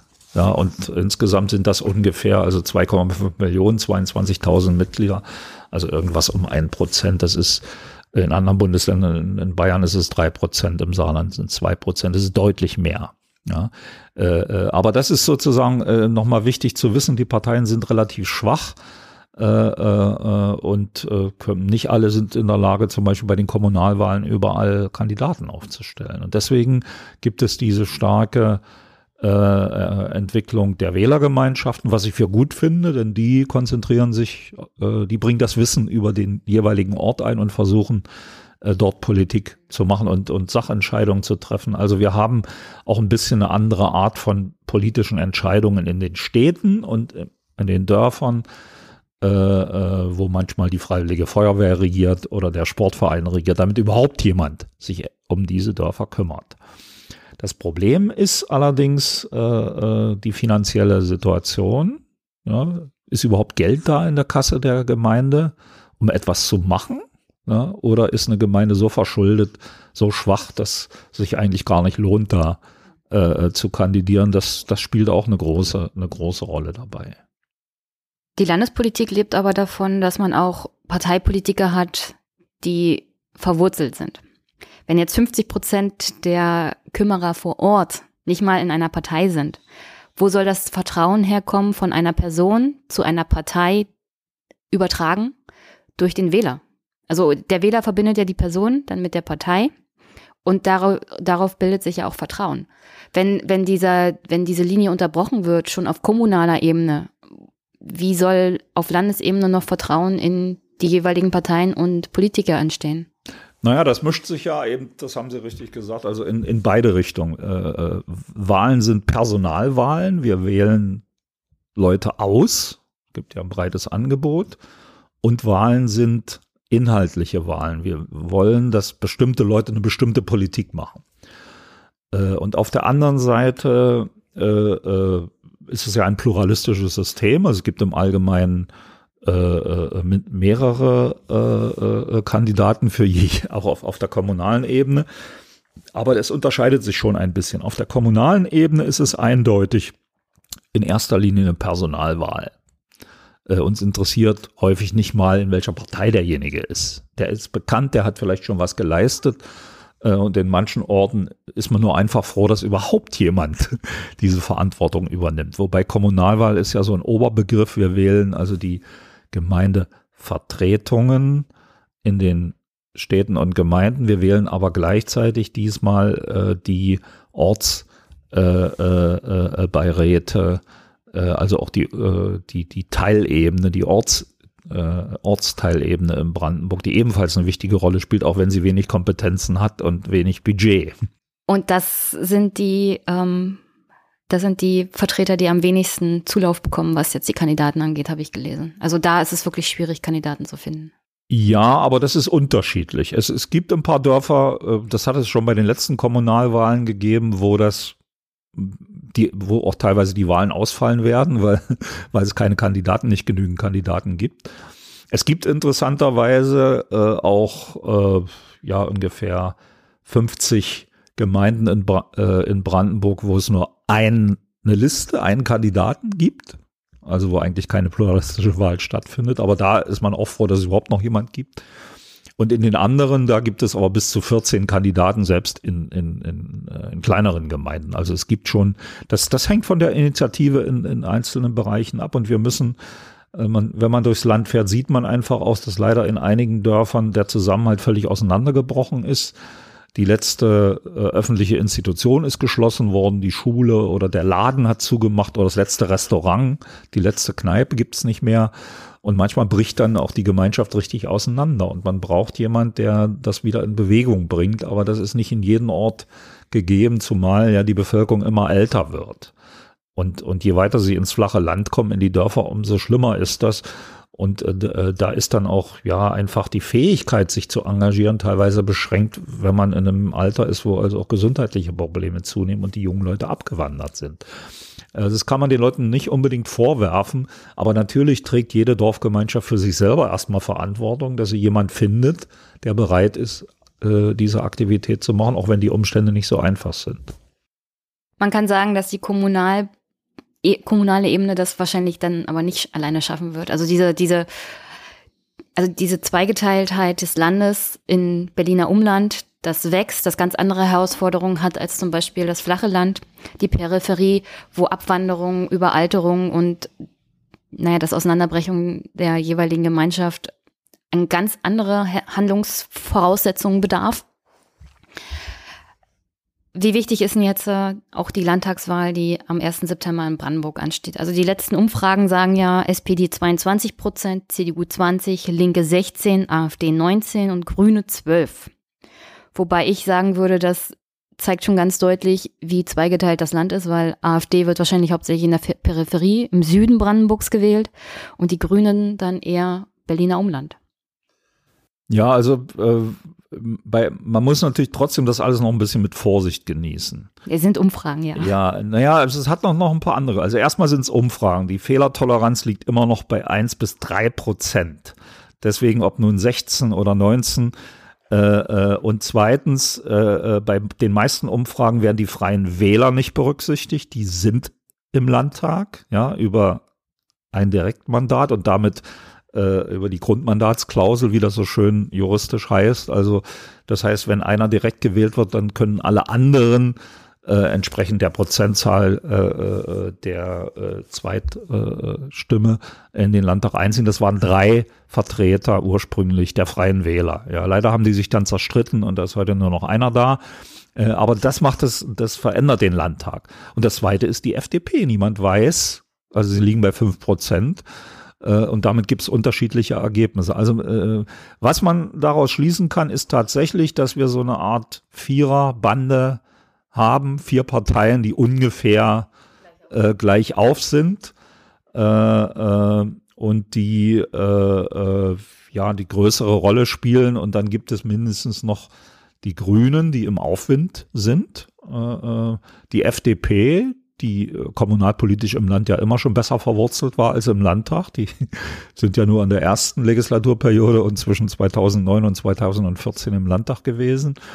Äh, äh, aber sie haben eine reale Chance, weil die Leute nach Alternativen suchen. Ja, also jemand, der die AfD nicht mag, äh, äh, aber nicht unbedingt äh, links wählen will, der guckt sich dann um und dann hat er zumindest zwischen den kann er zwischen den Grünen und den Liberalen entscheiden. Also die, ich denke, das wird spannend werden, aber das macht die Unsicherheit aus, um jetzt wirklich schon Prognosen zu treffen. Auf der anderen Seite mit einer Wahl es ist auch wichtig, den Leuten zu sagen, ja, was passiert jetzt, wenn ich die Linke wähle oder die CDU wähle oder die SPD wähle. Also man muss schon ein bisschen darüber, das ist, finde ich, auch eine wichtige Aufgabe der, der Medien. Man muss schon sagen, was, was bewirkt meine Stimme denn, auch wenn das noch sehr unsicher ist. Aber es gibt, äh, ich denke, darauf kommen wir nachher noch Möglichkeiten, die, wie das Ganze ausgehen wird und bestimmte Sachen, die man heute schon ausschließen kann. Meine politische Realität in Brandenburg ist ja SPD. An der Regierung, seit meiner Geburt praktisch. Schon immer. Schon immer. Seit Christi die, Geburt. Die SPD ist hier, stellt hier den Ministerpräsidenten, ist stärkste Kraft. Ich habe gelesen Artikel in den Medien, äh, die Herzkammer der ostdeutschen Sozialdemokratie. Ich habe gerade gesagt, 22 Prozent, das ist noch die stärkste Kraft. Aber die SPD hat hier in den letzten zehn Jahren, glaube ich, 10, 12 Prozent verloren. Hat sich praktisch halbiert. Was ist passiert? Ja, äh, das ist schon, ähm, also ich kann mich noch gut an die, an die Volkskammerwahl im März 1990 erinnern, während der Wende, wo also auch die Hoffnung der SPD groß war, hier äh, einen großen Wahlsieg einzufahren, gerade in den ehemaligen Arbeiter- äh, äh, Gebieten im Ostdeutschland und, und dann eine ziemlich tiefe Enttäuschung äh, äh, geherrscht hat. Man ist zwar dann in die Regierung mit eingetreten, aber äh, das hatte man sich anders vorgestellt. Und Brandenburg war da eine interessante Ausnahme von Anfang an. Also ob man das nur Herzkammer nennt, aber äh, die SPD hat hier immer die größte Fraktion gestellt. Sie hat immer den Ministerpräsidenten gestellt und hat sogar zwischen äh, 94 und, 8 und 99 mit absoluter Mehrheit regiert. Das soll man heute noch mal einer nachmachen. Ich denke, das ist mittlerweile Geschichte. Ähm, und äh, also es gibt verschiedene Ursachen dafür, äh, äh, warum das so gekommen ist. Eins ist natürlich erst einmal die, der Trend der Bundespartei. Spielt das wirklich so eine große ja, das, Rolle? Das spielt schon eine große Rolle, äh, weil die SPD eben durch diese verschiedenen Wahlniederlagen auf der Bundesebene auf der Suche nach einem neuen Kurs ist und auf der anderen und, und jetzt ein riesiges Spagat macht und faktisch in die Regierung gezwungen worden ist, nachdem sie eigentlich gesagt, die Bundes, wir reden von der Bundesregierung, nachdem sie eigentlich gesagt hatte, sie will das nicht mehr tun. Äh, äh, das heißt, da gibt es im Augenblick so ein ein Spagat zwischen Beteiligung an der Bundesregierung und der eigenen Parteiprofilierung. Und sie liegen unter 20 Prozent äh, das ist für so eine traditionsreiche Partei schon ein ziemlich ernüchterndes Ergebnis. Und sie kommen aus diesem Loch im Augenblick nicht raus, auch wenn es manchmal bei manchen Umfragen leicht nach oben geht. Ist aber weit entfernt von größerem Einfluss. Äh, natürlich hat das zweite hat das hat auch brandenburgische äh, äh, Gründe. Äh, ich denke, ein Grund liegt darin, dass, dass diese, diese Regierung äh, so ein zwei, ja, zwei Seiten hat. Auf der einen Seite durchaus in den letzten Jahren, die äh, SPD und die Linke regieren ja nun fast zehn Jahre dann zusammen, wenn die Landtagswahl stattgefunden hat, durchaus auch eine Menge positive Gesetze verabschiedet hat, vor allen Dingen im sozialen Bereich, Kitas, Hochschulen, Energiewende, also sehr viel Positives, aber irgendwie die Mehrheit ist verloren gegangen für diese Koalition Ende 2017. Das zeigen die Umfragen ganz deutlich. Das hat offensichtlich zu tun mit dem Scheitern der Verwaltungsstrukturreform. Das war das größte Reformprojekt, äh, das die Landesregierung hatte. Die ist dramatisch gescheitert. Äh, äh, und seitdem mehren sich, also man hat eher den, den Eindruck, dass der der Konflikt innerhalb der Regierung zunimmt. Da geht es um Verfassungsschutz, ums Polizeigesetz, um viele andere Punkte mehr. Die Kommunikation ist schlecht, öffentlicher Streit, was immer ungünstig ist. Äh, äh also ich denke, hier äh, hat man auch seitens der SPD bestimmte Fehler gemacht. Man versucht sich zu profilieren über diesen Streit, aber das geht, ging nach hinten los. zu spät also es, es, hat sich ja einiges getan in diesem Jahr 2019. Ja, der Ministerpräsident macht seinen Bürgerdialog, das Kabinett tagt vor Ort. Es hat die Lausitz-Initiative gegeben, aber es ist eben sehr spät. Ja, und die Frage, ob das reichen wird, weiß ich nicht. Man, wenn man sich an die Fakten hält, kann man feststellen, äh, äh, dass der Ministerpräsident seit 2013 ja regiert, dass er mit 55 Prozent immer noch der beliebteste Politiker im Lande ist. Aber abgestürzt von 70 äh, Prozent in 2014. Prozent abgestürzt. Vor, vier, vor fünf Jahren äh, war er deutlich besser mit 70 Prozent. Ähm, und äh, also die, der Ministerpräsident spielt schon eine große Rolle. Ich denke, dass, dass, äh, dass er zu spät äh, äh, die Reaktion zu spät erfolgt ist. Und, und, und es ärgert mich immer, wenn Politiker erst unmittelbar vor der Wahl aufwachen äh, und nicht versuchen, die ganze Legislaturperiode bei ihren Wählern zu bleiben und nicht so abgehoben zu reagieren und mit Personalwechseln in der Staatskanzlei und, in, äh, und sich damit zu beschäftigen, als ständig in, in diesem Wählerkontakt zu bleiben. Jetzt passiert einiges, aber es könnte sein, wir werden sehen, wenn, wie die Wahlergebnisse ausgehen. Aber was mir gefällt an der SPD ist, dass sie sich sozusagen nicht schon geschlagen gibt äh, ja, was sollen sie machen? Naja, aufgeben, bevor es richtig losgeht. Das hat es auch schon gegeben. Das, das hatte man, wenn man Parteien untersucht, dass die ausgelaugt sind, dass sie nicht mehr, also sie, sie kämpfen, das erstmal gut. Ob es reichen wird, ob es wesentlich besser wird als jetzt, äh, äh, äh weiß ich nicht, aber eine alte politische Weisheit lautet ja, wenn man nicht kämpft, hat man schon verloren. Äh, also das äh, finde ich schon, da merkt man äh, eine Aktivität. Äh, aber sie kam eben verdammt spät äh, äh, und ist auch überschattet von diesen Koalitionsauseinandersetzungen, die, die meiner Meinung nach bei den Wählern nicht gut ankommen. Wir hatten ja hier Manfred Stolpe, Matthias Platzek und du sagst ja Dietmar Woidke. Also ich erinnere mich auch ganz katastrophal an diese Kommunalverwaltungsreform. Es ist ja nicht nur, dass er versucht hat, das unbedingt durchzudrücken. Man kann ja sagen, gut, dann hält er daran fest. Das bedarf auch eines gewissen, einer gewissen Haltung und Überzeugung, dass das, was er macht, richtig ist und dass er davon überzeugt ist. Gleichzeitig, nachdem er wirklich bis zum letzten Moment daran festgehalten hat, diese Sache durchzudrücken, obwohl die Gegenbewegung schon durch die Bevölkerung und die Opposition so extrem war, hat das dann von heute auf morgen irgendwo auf dem Parkplatz in der Pampa abgesagt. Ich meine, warum geht man nicht in die Staatskanzlei, macht eine Pressekonferenz und sagt, gut, wir haben uns das überlegt, weil wir nicht genug Rückhalt in der Bevölkerung haben, nehmen wir das. Er, er steht irgendwo auf dem Parkplatz mitten im Nirgendwo und sagt, nerven Sie mich nicht, ich sag das jetzt ab. So kam das rüber. Wie, wie kann man als Ministerpräsident so wenig, also ministerpräsidentenhaft sein? Ja, das, äh, das war der Versuch, das möglichst niedrig zu hängen und zu tun, als ob das eigentlich gar nicht so dramatisch ist. Das Dramatische sehe ich weniger, ehrlich gesagt, in dieser Entscheidung äh, darin, äh, dass die, äh, die Bevölkerung das nicht unterstützt hat. Das sind vor allen Dingen natürlich die Mitarbeiter in den Kreisverwaltungen, die fusioniert ja, werden. Die haben alle rebelliert. Äh, äh, das ist weniger die Bevölkerung. Die Bevölkerung äh, äh, äh, glaube ich, hat da nicht so eine große Rolle gespielt. Das Hauptproblem ist, dass die Parteien innerlich so zerstritten waren. Das heißt, es gab sowohl bei den Linken als auch bei der SPD einen Teil der Mitglieder und wichtiger Mitglieder, äh, Landtagsabgeordneter, die gegen diese Reform waren. Und man kann nicht in einem Koalitionsvertrag, das ist meine persönliche Meinung, ein zentrales Reformprojekt beschließen, von dem man nicht sicher ist, dass das eine eigene Regierungsmehrheit hat. Äh, äh, und es ist nicht gelungen, im Laufe der Zeit das zu verändern, sondern es ist immer schlimmer geworden. Äh, das zeigt ein bisschen, dass die Parteien eben nicht nur an der Auszehrung leiden, dass sie so wenige Mitglieder haben, sondern dass es offensichtlich auch in der Art und Weise, wie man ein gemeinsames Ziel verfolgt, das, das ist eine innere Schwäche.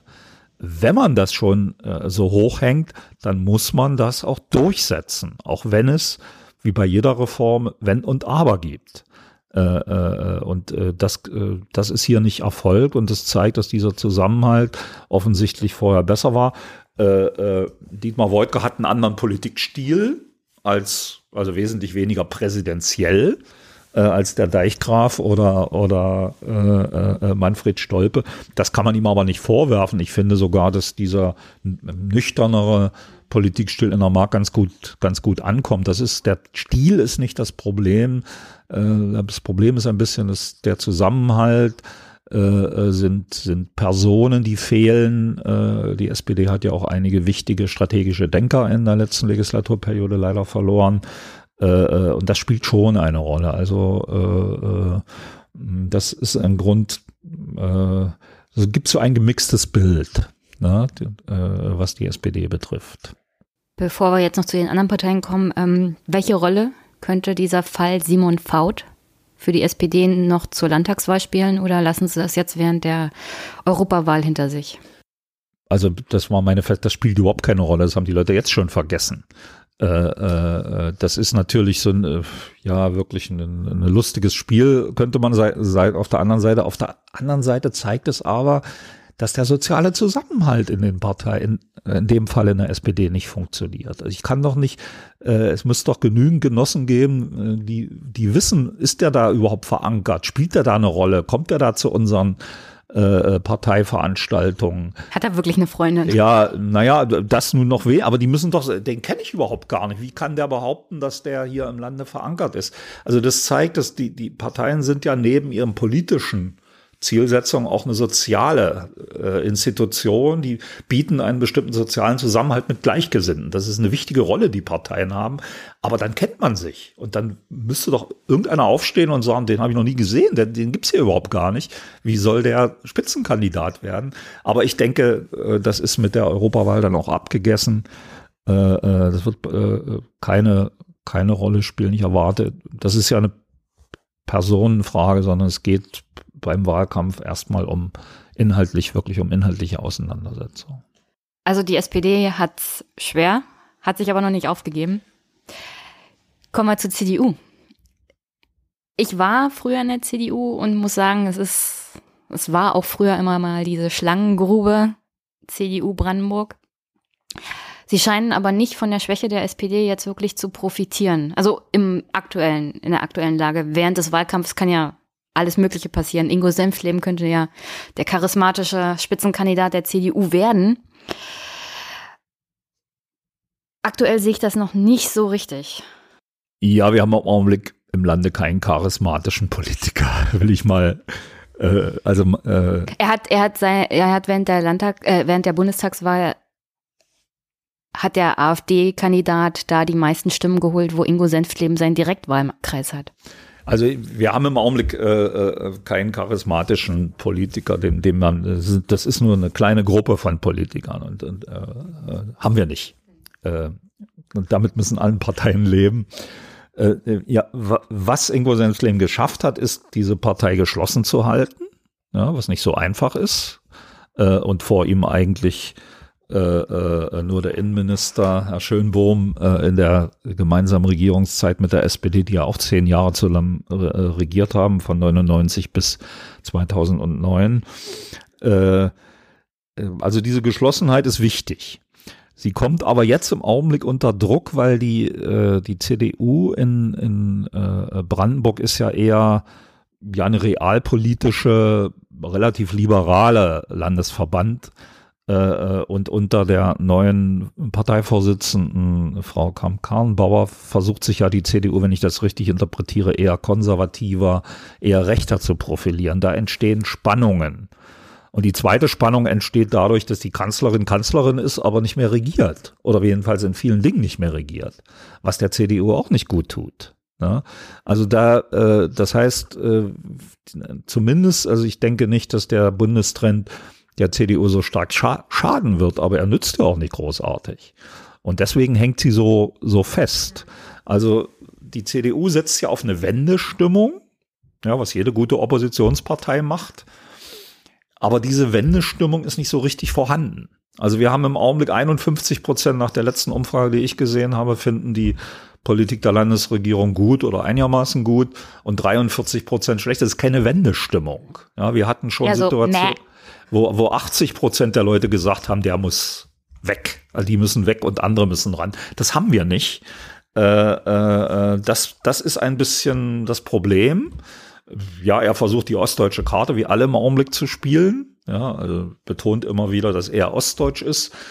Und er versucht auch etwas, äh, was innerparteilich einer CDU durchaus umstritten ist. Da haben ihm ja einige auch sehr widersprochen. Also nicht auszuschließen eine Zusammenarbeit mit den Linken. Äh, er hat früher auch mit der AfD das nicht ausgeschlossen, hat das aber wieder zurückgenommen in den letzten Interviews, die ich gelesen habe und hat gesagt, ja, mit diesem jetzigen Landeschef der AfD äh, äh, mit Andreas äh, Kalbitz, äh, dessen äußerst rechte Position, gibt es keine Gemeinsamkeiten, sodass das faktisch eine Absage ist.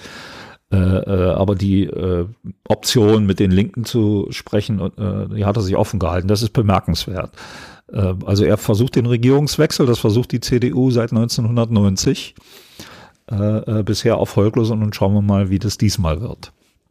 Na, man kann ja noch inhaltlich sagen, äh, ich habe schon das ein oder andere gelesen, da wurde Ingo Senfleben als linksliberal bezeichnet oder jedenfalls eher im linken Spektrum der CDU. Sie wollen Kita-Gebühren abschaffen, die Digitalisierung im Land vorantreiben. Das ist ja, wie du gesagt hast, schon ein ganz, ganz wichtiges Thema. Und die modernste Verwaltung im Land aufbauen. Ich bin mal gespannt, Sollten sie tatsächlich die Regierung übernehmen, sehe ich das noch nicht gekommen, weil einfach die Unterstützung auf Bundesebene dafür fehlt. Das, die fehlt seit, in, seit den letzten Jahren. Und ich sehe nicht, dass das Land das alleine wuppen kann, finanziell auch. Und gleichzeitig, du hast gesagt, sie wollen mit den Linken reden. Also wenn man die SPD ablösen will in der Regierung, muss man im Großen und Ganzen auch auf die Linke setzen.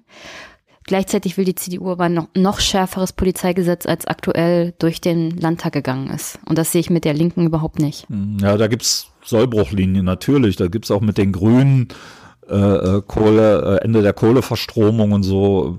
Also äh, das heißt ja nicht.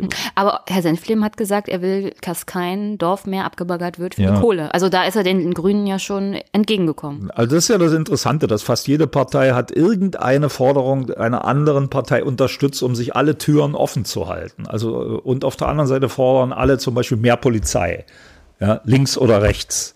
Äh, äh, äh da gibt es so, das ist so typisch im Wahlkampf, so allgemeine Forderungen, die alle unterstützen können und äh, bei denen man dann sehen muss, wie das praktisch umgesetzt wird, wo das Geld dann dafür herkommt, wenn die äh, finanzielle Situation des Landes, ja, die allgemeine wirtschaftliche Lage wird nicht gerade besser im Augenblick und möglicherweise weniger Geld zur Verfügung steht als jetzt. Ob ich dann wirklich mehr Polizei einstellen kann oder eigentlich gezwungen bin, das zurückzudrehen. Also da, äh, was die moderne Verwaltung betrifft, da bin ich ja als Verwaltungswissenschaftler immer dafür. Da fehlt mir allerdings noch das Konkretere.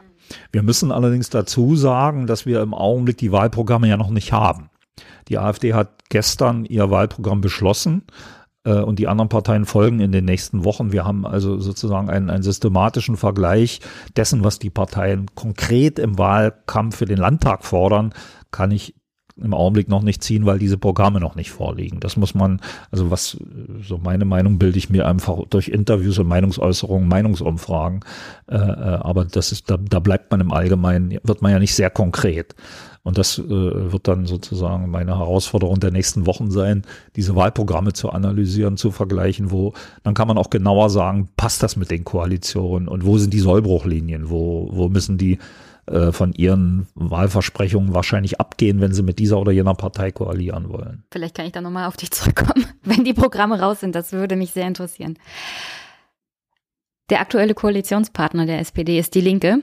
Du hast ja gesagt, die regieren ja schon eine Weile zusammen. Ähm, bei der letzten Landtagswahl ist eine Koalition zwischen SPD und CDU gescheitert aufgrund von persönlichen Problemen mit dem Spitzen, damaligen Spitzenkandidaten der CDU, Michael Schirak. Also ist die SPD wieder zurückgegangen zur Linken. Die hatte damals extrem verloren und stagniert seitdem bei circa 18 Prozent. Die aktuelle Regierung scheint ja auch nicht besonders gut getan zu haben. Ja, also das, das Problem Aber ist. Ver verlieren tun sie momentan darunter nicht. Erstmal. Ja, nein, das Problem ist ein bisschen, dass sie wirklich so dramatisch verloren haben. Ich kann mich noch an den Spitzenkandidaten äh, erinnern in seinem Wahlauftritt am, am Abend äh, beim RBB. Und äh, ja, da war ich eigentlich der Meinung, die, die machen nicht weiter, die Dreh. Aber am Ende haben sie sich. Äh, sie waren sozusagen die SPD. Ja, sie haben verloren. Das, sie haben gemeinsam regiert und eine Partei verliert. Das ist immer wieder frustrierend. Und es ist meistens äh, äh, der kleinere Partner, der verliert. Ja? Also Wahlen können da auch ein bisschen ungerecht sein. Äh, wie gesagt, man hat gemeinsam regiert, aber die äh, äh Menschen haben unterschiedliche Meinungen, wer nun den Bonus dafür bekommt. Aber sie haben eine Menge gelernt, denke ich, um das zu vermeiden. Also von Anfang an stärker auch ihr Profil und haben das mit dem Finanzminister auch gut umgesetzt. Also ich denke, dass die die Linke, deswegen ist sie auch nicht weiter runtergegangen. Sie hat dadurch äh, ja äh, keine großen Gewinne gemacht. Äh, aber das Umfeld ist im Augenblick auch schwierig.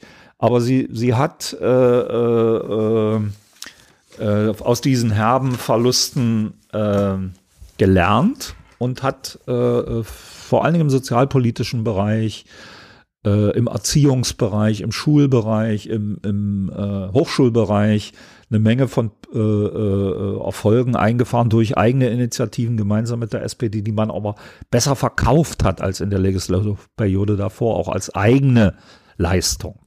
Äh, äh das war bis vor, wie gesagt, auch bis bis Ende 2017 durchaus eine erfolgreiche Sache. Und dann leidet sie natürlich genauso unter der gescheiterten Verwaltungsstrukturreform. Die Partei war genauso zerrissen, ja, dafür oder dagegen zu sein.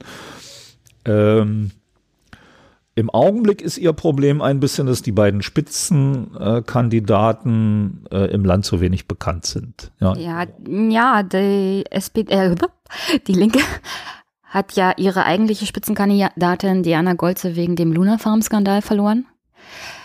Also generell skandaltechnisch ist es nicht gut gelaufen für die Linke. Helmut Markov, der ehemalige Justizminister, musste wegen privater Nutzung von Landesfahrzeugen gehen.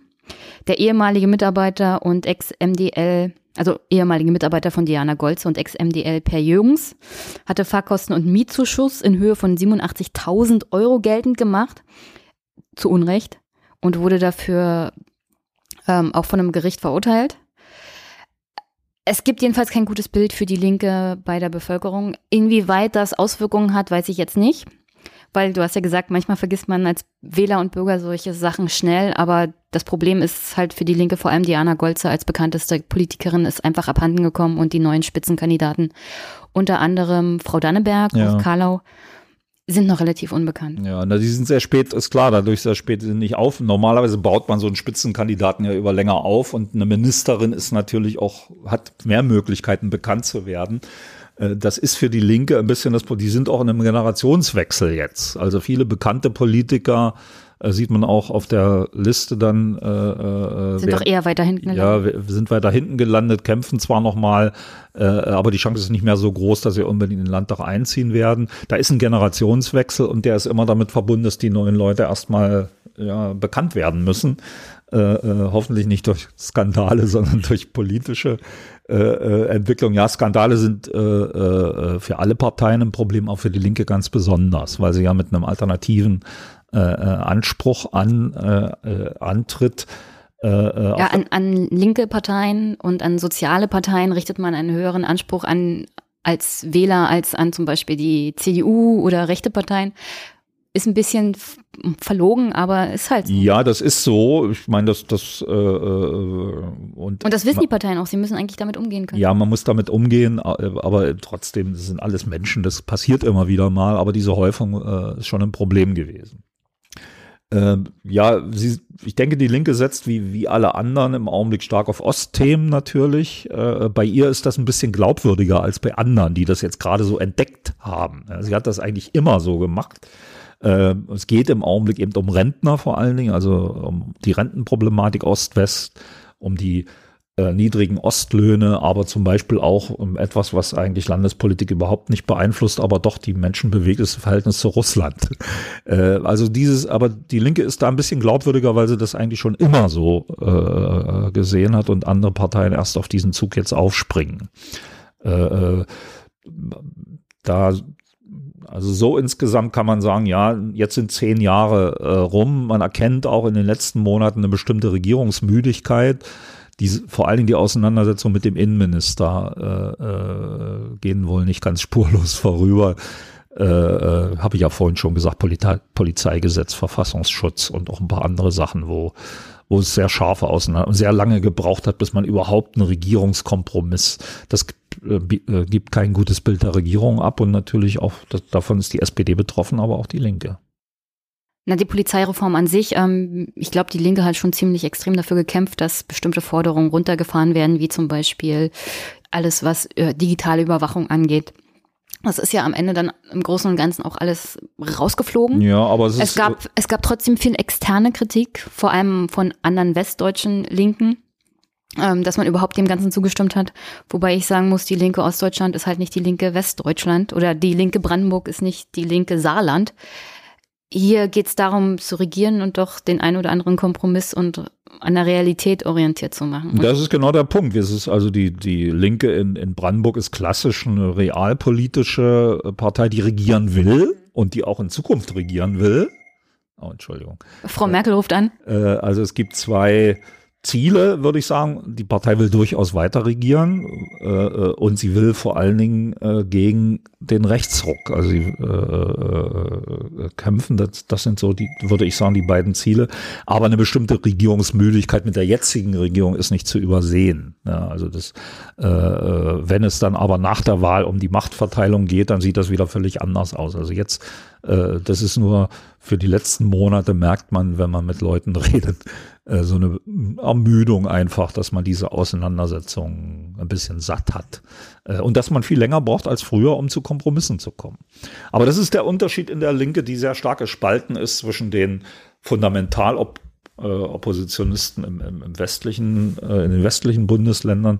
Und hier muss eben müssen Kompromisse geschlossen werden. Das finde ich aber gut, denn äh, auch bei solchen Sachen, die die Menschen bewegen, was Sicherheit betrifft, äh, äh, äh, genügen nicht mehr die Antworten von vor 20 Jahren, sondern äh, wir haben aktuelle Bedrohungen und müssen darauf reagieren. Angemessen und da ist ein Kompromiss rausgekommen, den ich nicht so schlecht finde. Wir haben noch zwei andere Parteien, die mal abgesehen von der FDP und den Freien Wählern, aber die lasse ich jetzt erstmal links liegen sozusagen. Zwei andere Parteien, die hier entscheidend sind in Brandenburg, die AfD und die Grünen. Fangen wir mit den Grünen an, weil die sind mir lieber. Ähm, die sind, wie gesagt, eher im Berlin-nahen Raum, haben Hoffnung darauf, auch aufgrund des Bundestrendes, muss man ja so sagen, ähm, nicht nur 50 Prozent zuzulegen, sondern auch in die nächste Regierung zu kommen. Woran liegt das? Also was hat die Grünen auch in Brandenburg eher so stark gemacht? Sind das die ökologischen, umweltschützerischen Themen gegen die Braunkohle vor allem?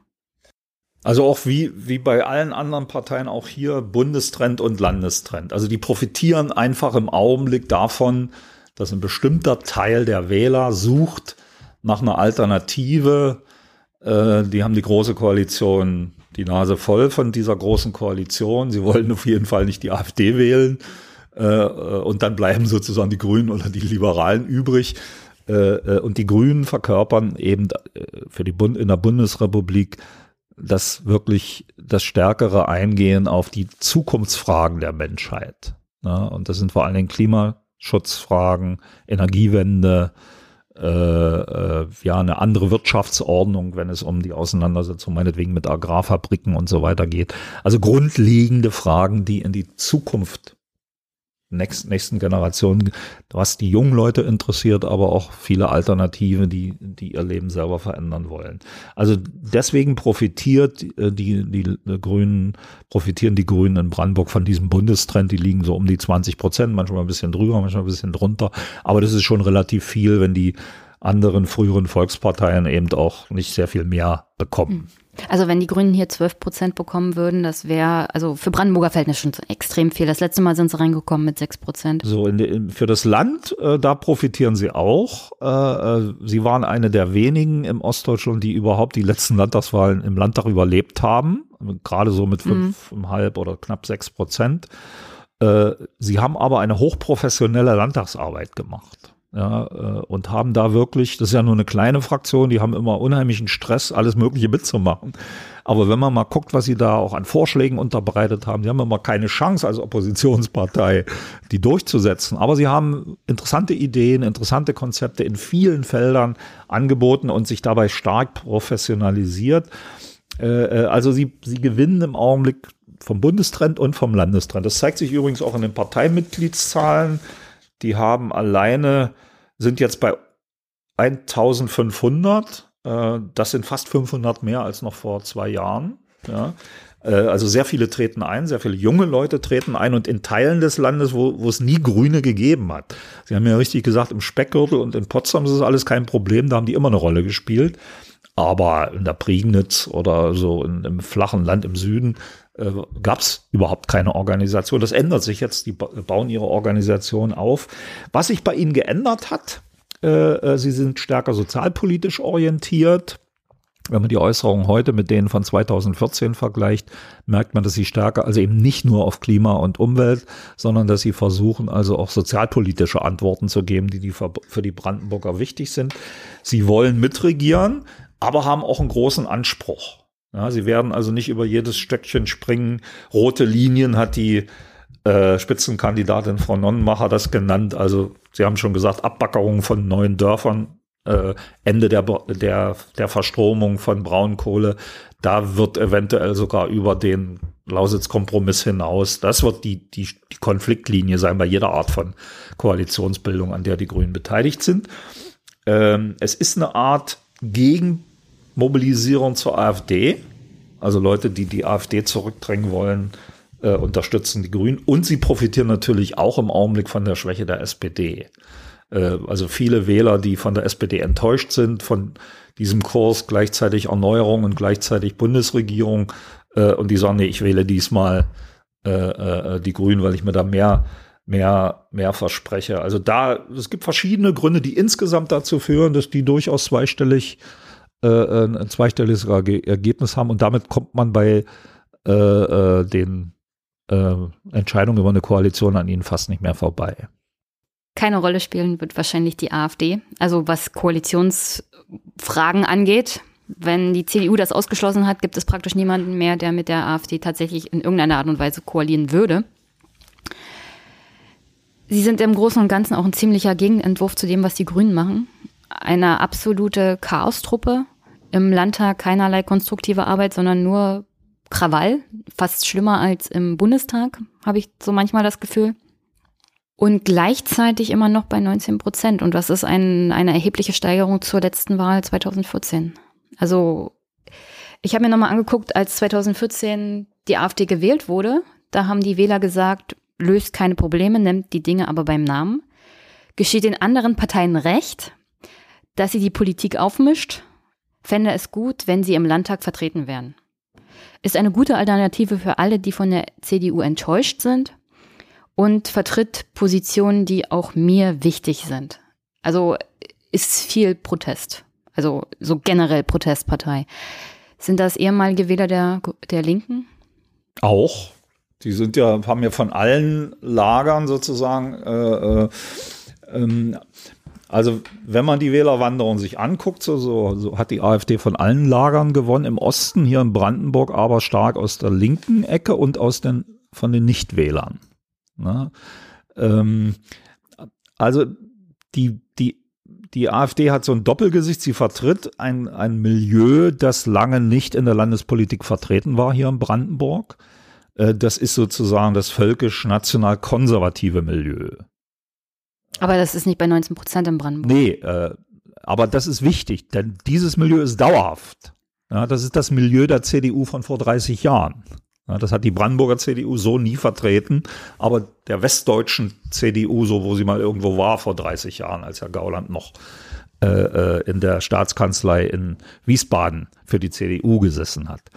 Äh, also das ist das eine Milieu, das jetzt sozusagen eine politische Heimat gefunden hat. Und das andere ist der, ich nenne das immer den Staubsauger des Protestes. Der Protest gegen das Etablierte, gegen die in Potsdam äh, äh, der, der sich im Laufe der Zeit verändert hat. Dieser Protest war mal bei, den, bei der PDS und bei den Linken.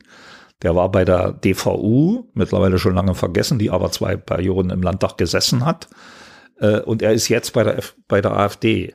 Dieser Protest wird nicht immer dort bleiben, weil der Protest ist etwas Irrlichterndes. Ja, und äh, äh, also Sie haben ja richtig gesagt, äh, die parlamentarische Leistung kann man vergessen. Sie spielt aber bei der Wahlentscheidung jetzt so gut wie keine Rolle.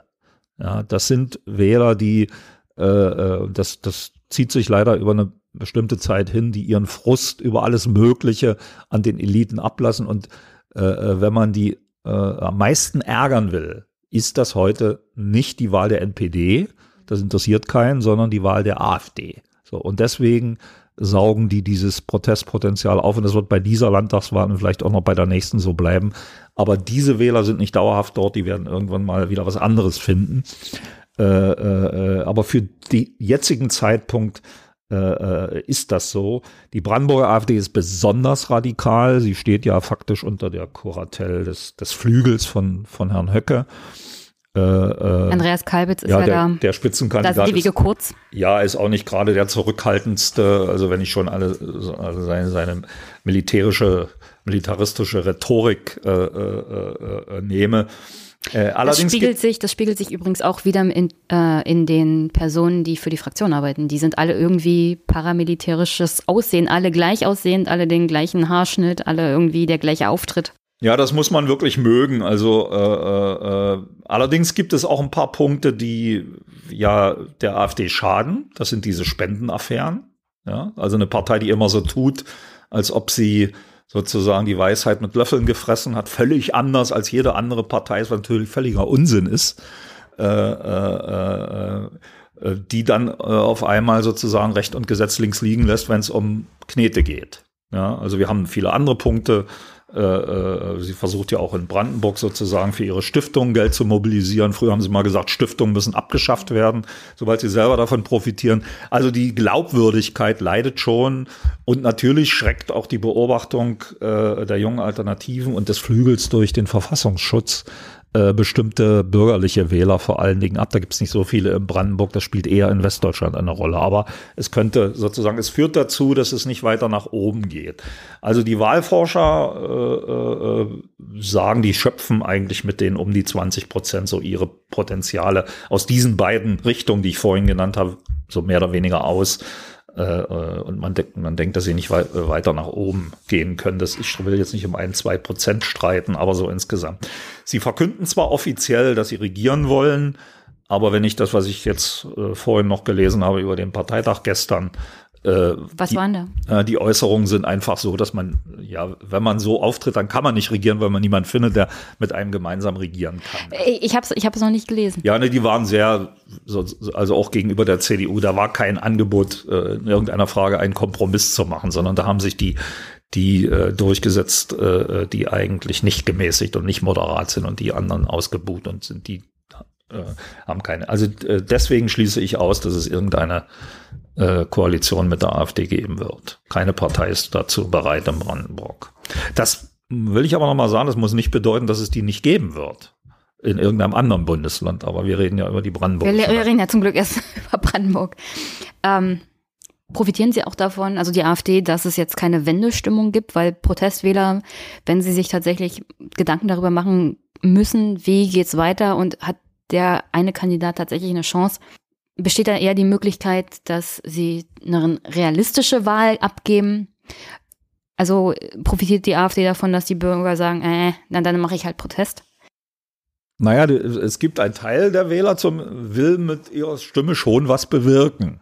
Na, und, und deswegen äh, im, im, Osten sind ja die Wähler sowieso mehr volatil, stimmen bei der einen Wahl für die und bei der anderen Wahl für die, als das äh, äh, äh, in, in, in den westdeutschen Bundesländern der Fall ist. Aber ich denke, das trifft für die AfD nicht zu. Das ist also das, was ich vorhin gesagt habe, die, die Leute, die das ganze, äh, die ganze Elite nicht wollen, die das System sozusagen in Frage stellen. Und dieses Wählerpotenzial schöpfen die aus. Aber es ist begrenzt. Und da sind sie sozusagen an der Obergrenze angekommen. Und dazu kommen dann noch diese klassisch konservativ völkisch-nationalen Wähler, wo es aber nicht so viel in Brandenburg gibt. Und das zusammen äh, ist das Ghetto, in dem sie sich befinden und aus dem sie bei dieser Wahl nicht ausbrechen werden, äh, äh, äh nach, äh, unter den Umständen, die wir jetzt definieren können. Gut, dann kommen wir Richtung Ende. Wenn die Wahl vorbei ist, welche Koalitionen sind aktuell am wahrscheinlichsten? Weil ich habe schon den ein oder anderen Land Landesparteitag besucht, unter anderem der Grünen. Und Medienvertreter reden ja miteinander. Und es gibt ja Gerüchte. Und eines dieser, dieser extrem sich hartnäckig haltenden Gerüchte ist eine Koalition CDU, Grüne und Linke. Damit nur die SPD nicht mehr an der Regierung ist. Also ein, ein paar Punkte äh, haben wir ja schon genannt, was, was diese Wahl entscheiden wird. Das, das erste ist die Frage nach der Wechselstimmung. Und das ist eben nicht so stark, wie man das erwarten könnte. Also wenn 80 Prozent sagen, die müssen weg, dann haben die Regierungsparteien ein Problem. Aber es liegt so, wie gesagt, die Hälfte ist zufrieden und die andere Hälfte nicht. Und damit ist es keine richtige Wechselstimmung. Das zweite sind die Nichtwähler. Ja, da müssen wir sehen, äh, die ja eine Rolle gespielt hat. Die letzte Landtagswahl war ja ziemlich äh, katastrophal, die zweitniedrigste äh, Wahlbeteiligung aller Landtagswahlen in Deutschland. Unglaublich. Also es also, wird auf jeden Fall mehr werden. Theoretisch könnte man im Vergleich zur letzten Wahl 53 Prozent Nichtwähler aufgreifen. Ja. Und da ist das Potenzial auch für viele. Da versucht die AfD zu landen, aber auch alle anderen. Und bei den jungen Leuten sieht man diese Gegenmobilisierung. Also die, die erkennen nun langsam, was passieren könnte, wenn die irgendwann mal regieren in Deutschland äh, und werden politisch aktiver. Das trifft also vor allem junge Leute zu, äh, auf, auf junge Leute zu, wo wir in der Vergangenheit eher so ein bisschen ja die, die Entpolitisierung gekennzeichnet haben und die politischer werden. Und das, das dritte ist die Mobilisierung der Stammwähler. Da gibt es einen großen Unterschied. Bei der letzten Landtagswahl war vorher eigentlich klar, wo es hingeht. Und alle Parteien hatten ein großes Problem, ihre Stammwähler zu mobilisieren. Diesmal äh, ist der Ausgang viel offener und das bedeutet im Allgemeinen, dass, dass es leichter ist, die Stammwähler zu mobilisieren. Äh, äh also das betrifft die AfD, wobei da mit dem Begriff Stammwähler ist noch ein bisschen schwierig, aber auch alle anderen gegen die AfD. Also äh, hier hat sich auch eine Veränderung vollzogen.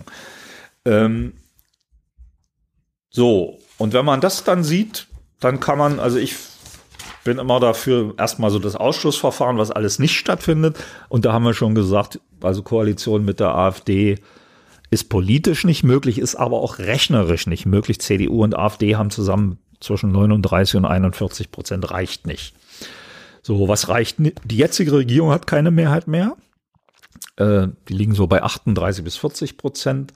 Selbst eine Regierung aus SPD und CDU, aus den, wo man früher gesagt hätte, eine große Koalition, egal wer die führt, also ein Sozialdemokrat oder ein äh, Christdemokrat, liegt nur bei 42 bis 43 Prozent. Hat auch keine Mehrheit in Brandenburg. Und auch Jamaika hat keine Mehrheit. Also die auf der Bundesebene ja immer als Alternative angebotene CDU, Grüne und linke Koalition, die liegen auch nur um die 40 Prozent in Brandenburg. Also diese Koalitionsmöglichkeiten scheiden alle aus. Was übrig bleibt, sind faktisch vier Möglichkeiten, alles Dreierkoalitionen zu bilden. Und Dreierkoalitionen sind schwierig, weil es sind eben drei Partner, die darauf achten müssen, dass sie wenigstens Teile ihres Wahlprogramms durchbringen in die gemeinsame Koalition und auf der anderen Seite aber natürlich Kompromisse machen müssen. Und diese Kompromisse müssen sie ihren Mitgliedern und später ihren Wählern verkaufen. Das heißt, hier sind Grenzen gesetzt. Hier muss man wirklich wissen, was man denen zumuten kann. Aber Dreierkoalitionen sind viel, politisch viel anspruchsvoller als so Zweierkoalitionen. Deswegen schwierig wird es in jedem Falle werden. Es gibt ja eine Möglichkeit, die drei, drei der vier Großen schließen sich zusammen. Also SPD, CDU und Linke. Die hätten 66 Prozent nach den jetzigen Umfragen, eine tolle Mehrheit, aber sehr unwahrscheinlich. Also kann man ausschließen. Wird nicht. Oder also ich denke, das ist nur in dem Fall, äh, äh, wenn die Regierungsfähigkeit des Landes in Gefahr wäre, aber das sehe ich nicht. Dann haben wir ja noch drei Möglichkeiten. Das ist sozusagen Sachsen-Anhalt Vorbild, die Kenia-Koalition, SPD, CDU und Grüne. Ich weiß nicht, ähm, also diese Koalition in Sachsen-Anhalt ist nicht zerbrochen, die gibt's ja seit 2016 regieren, die, äh, aber sie ist auch nicht besonders stabil und äh, also es ist eine Notlösung. Gegen alle, die AfD. Alle Demokraten gegen die AfD, äh, aber sie wäre eine Möglichkeit. Äh, wobei ich nach diesem Wahlkampf finde das schwierig, wie CDU und, und SPD in einem, wie die gemeinsam regieren. So, das würde am Ende auch bedeuten, dass man neue Spitzenleute braucht. Also die jetzigen beiden in einer, in einem Kabinett kann ich mir nicht so richtig vorstellen. Dann hätten wir diese völlig neue Koalition, die Sie erwähnt haben, CDU, Linke und Grüne. Da gibt es überhaupt keine Erfahrung. Das wäre das allererste Mal. Die lägen im Augenblick bei 52 Prozent, hätten also eine Mehrheit. Ich würde sie nicht völlig ausschließen, kann man nicht machen, weil der Vorteil für die CDU wäre, sie kämen zum ersten Mal in die Führungsposition, könnten den Ministerpräsidenten stellen und damit auch symbolisch diese Wende vollziehen, die sie ja schon seit fast 30 Jahren vollziehen wollen. Äh, auf der anderen Seite ist die Frage, ob diese Koalition mit dem Kurs der Bundes-CDU übereinstimmt. Wenn die da mehr nach rechts und mehr konservativer wollen, ob die Bundes-CDU das ertragen kann, dass die Brandenburger mit, der, mit den Linken koalieren. Das wäre ein innerparteiliches Problem. Es wäre auch komisch, ich meine, zum Beispiel der ehemalige Verfassungsschutzpräsident Herr Maaßen soll jetzt in Ostdeutschland Wahlkampf machen.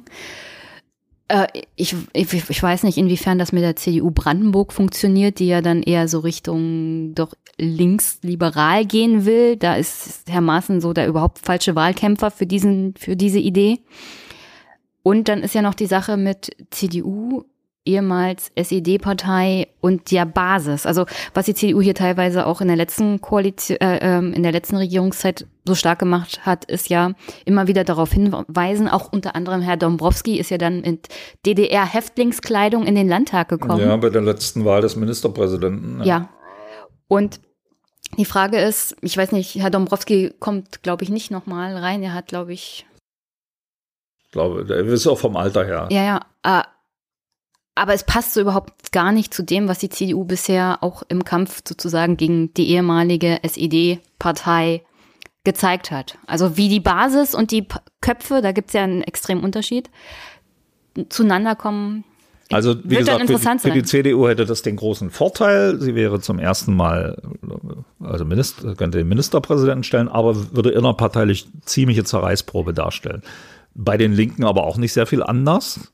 Äh, am leichtesten glaube ich bei den Grünen, wenn es ihnen gelingt, ihre roten Linien, also ihre Kernpunkte einzubringen. Und da muss die CDU dann wieder über einige Schatten springen. Äh, man darf nicht vergessen, dass das Kernland der CDU ja gerade in der Lausitz im Süden Brandenburgs liegt. Äh, und also da gibt es noch viele Unwägbarheiten, aber man kann es heute zum jetzigen Zeitpunkt als Modell nicht ausschließen. Und da bleibt noch das letzte Modell, das ist das, wenn Sie so wollen, Berliner Modell, SPD, Linke und Grüne. Äh, in dem Politjargon R2G. Äh, die hätten im Augenblick 55 Prozent.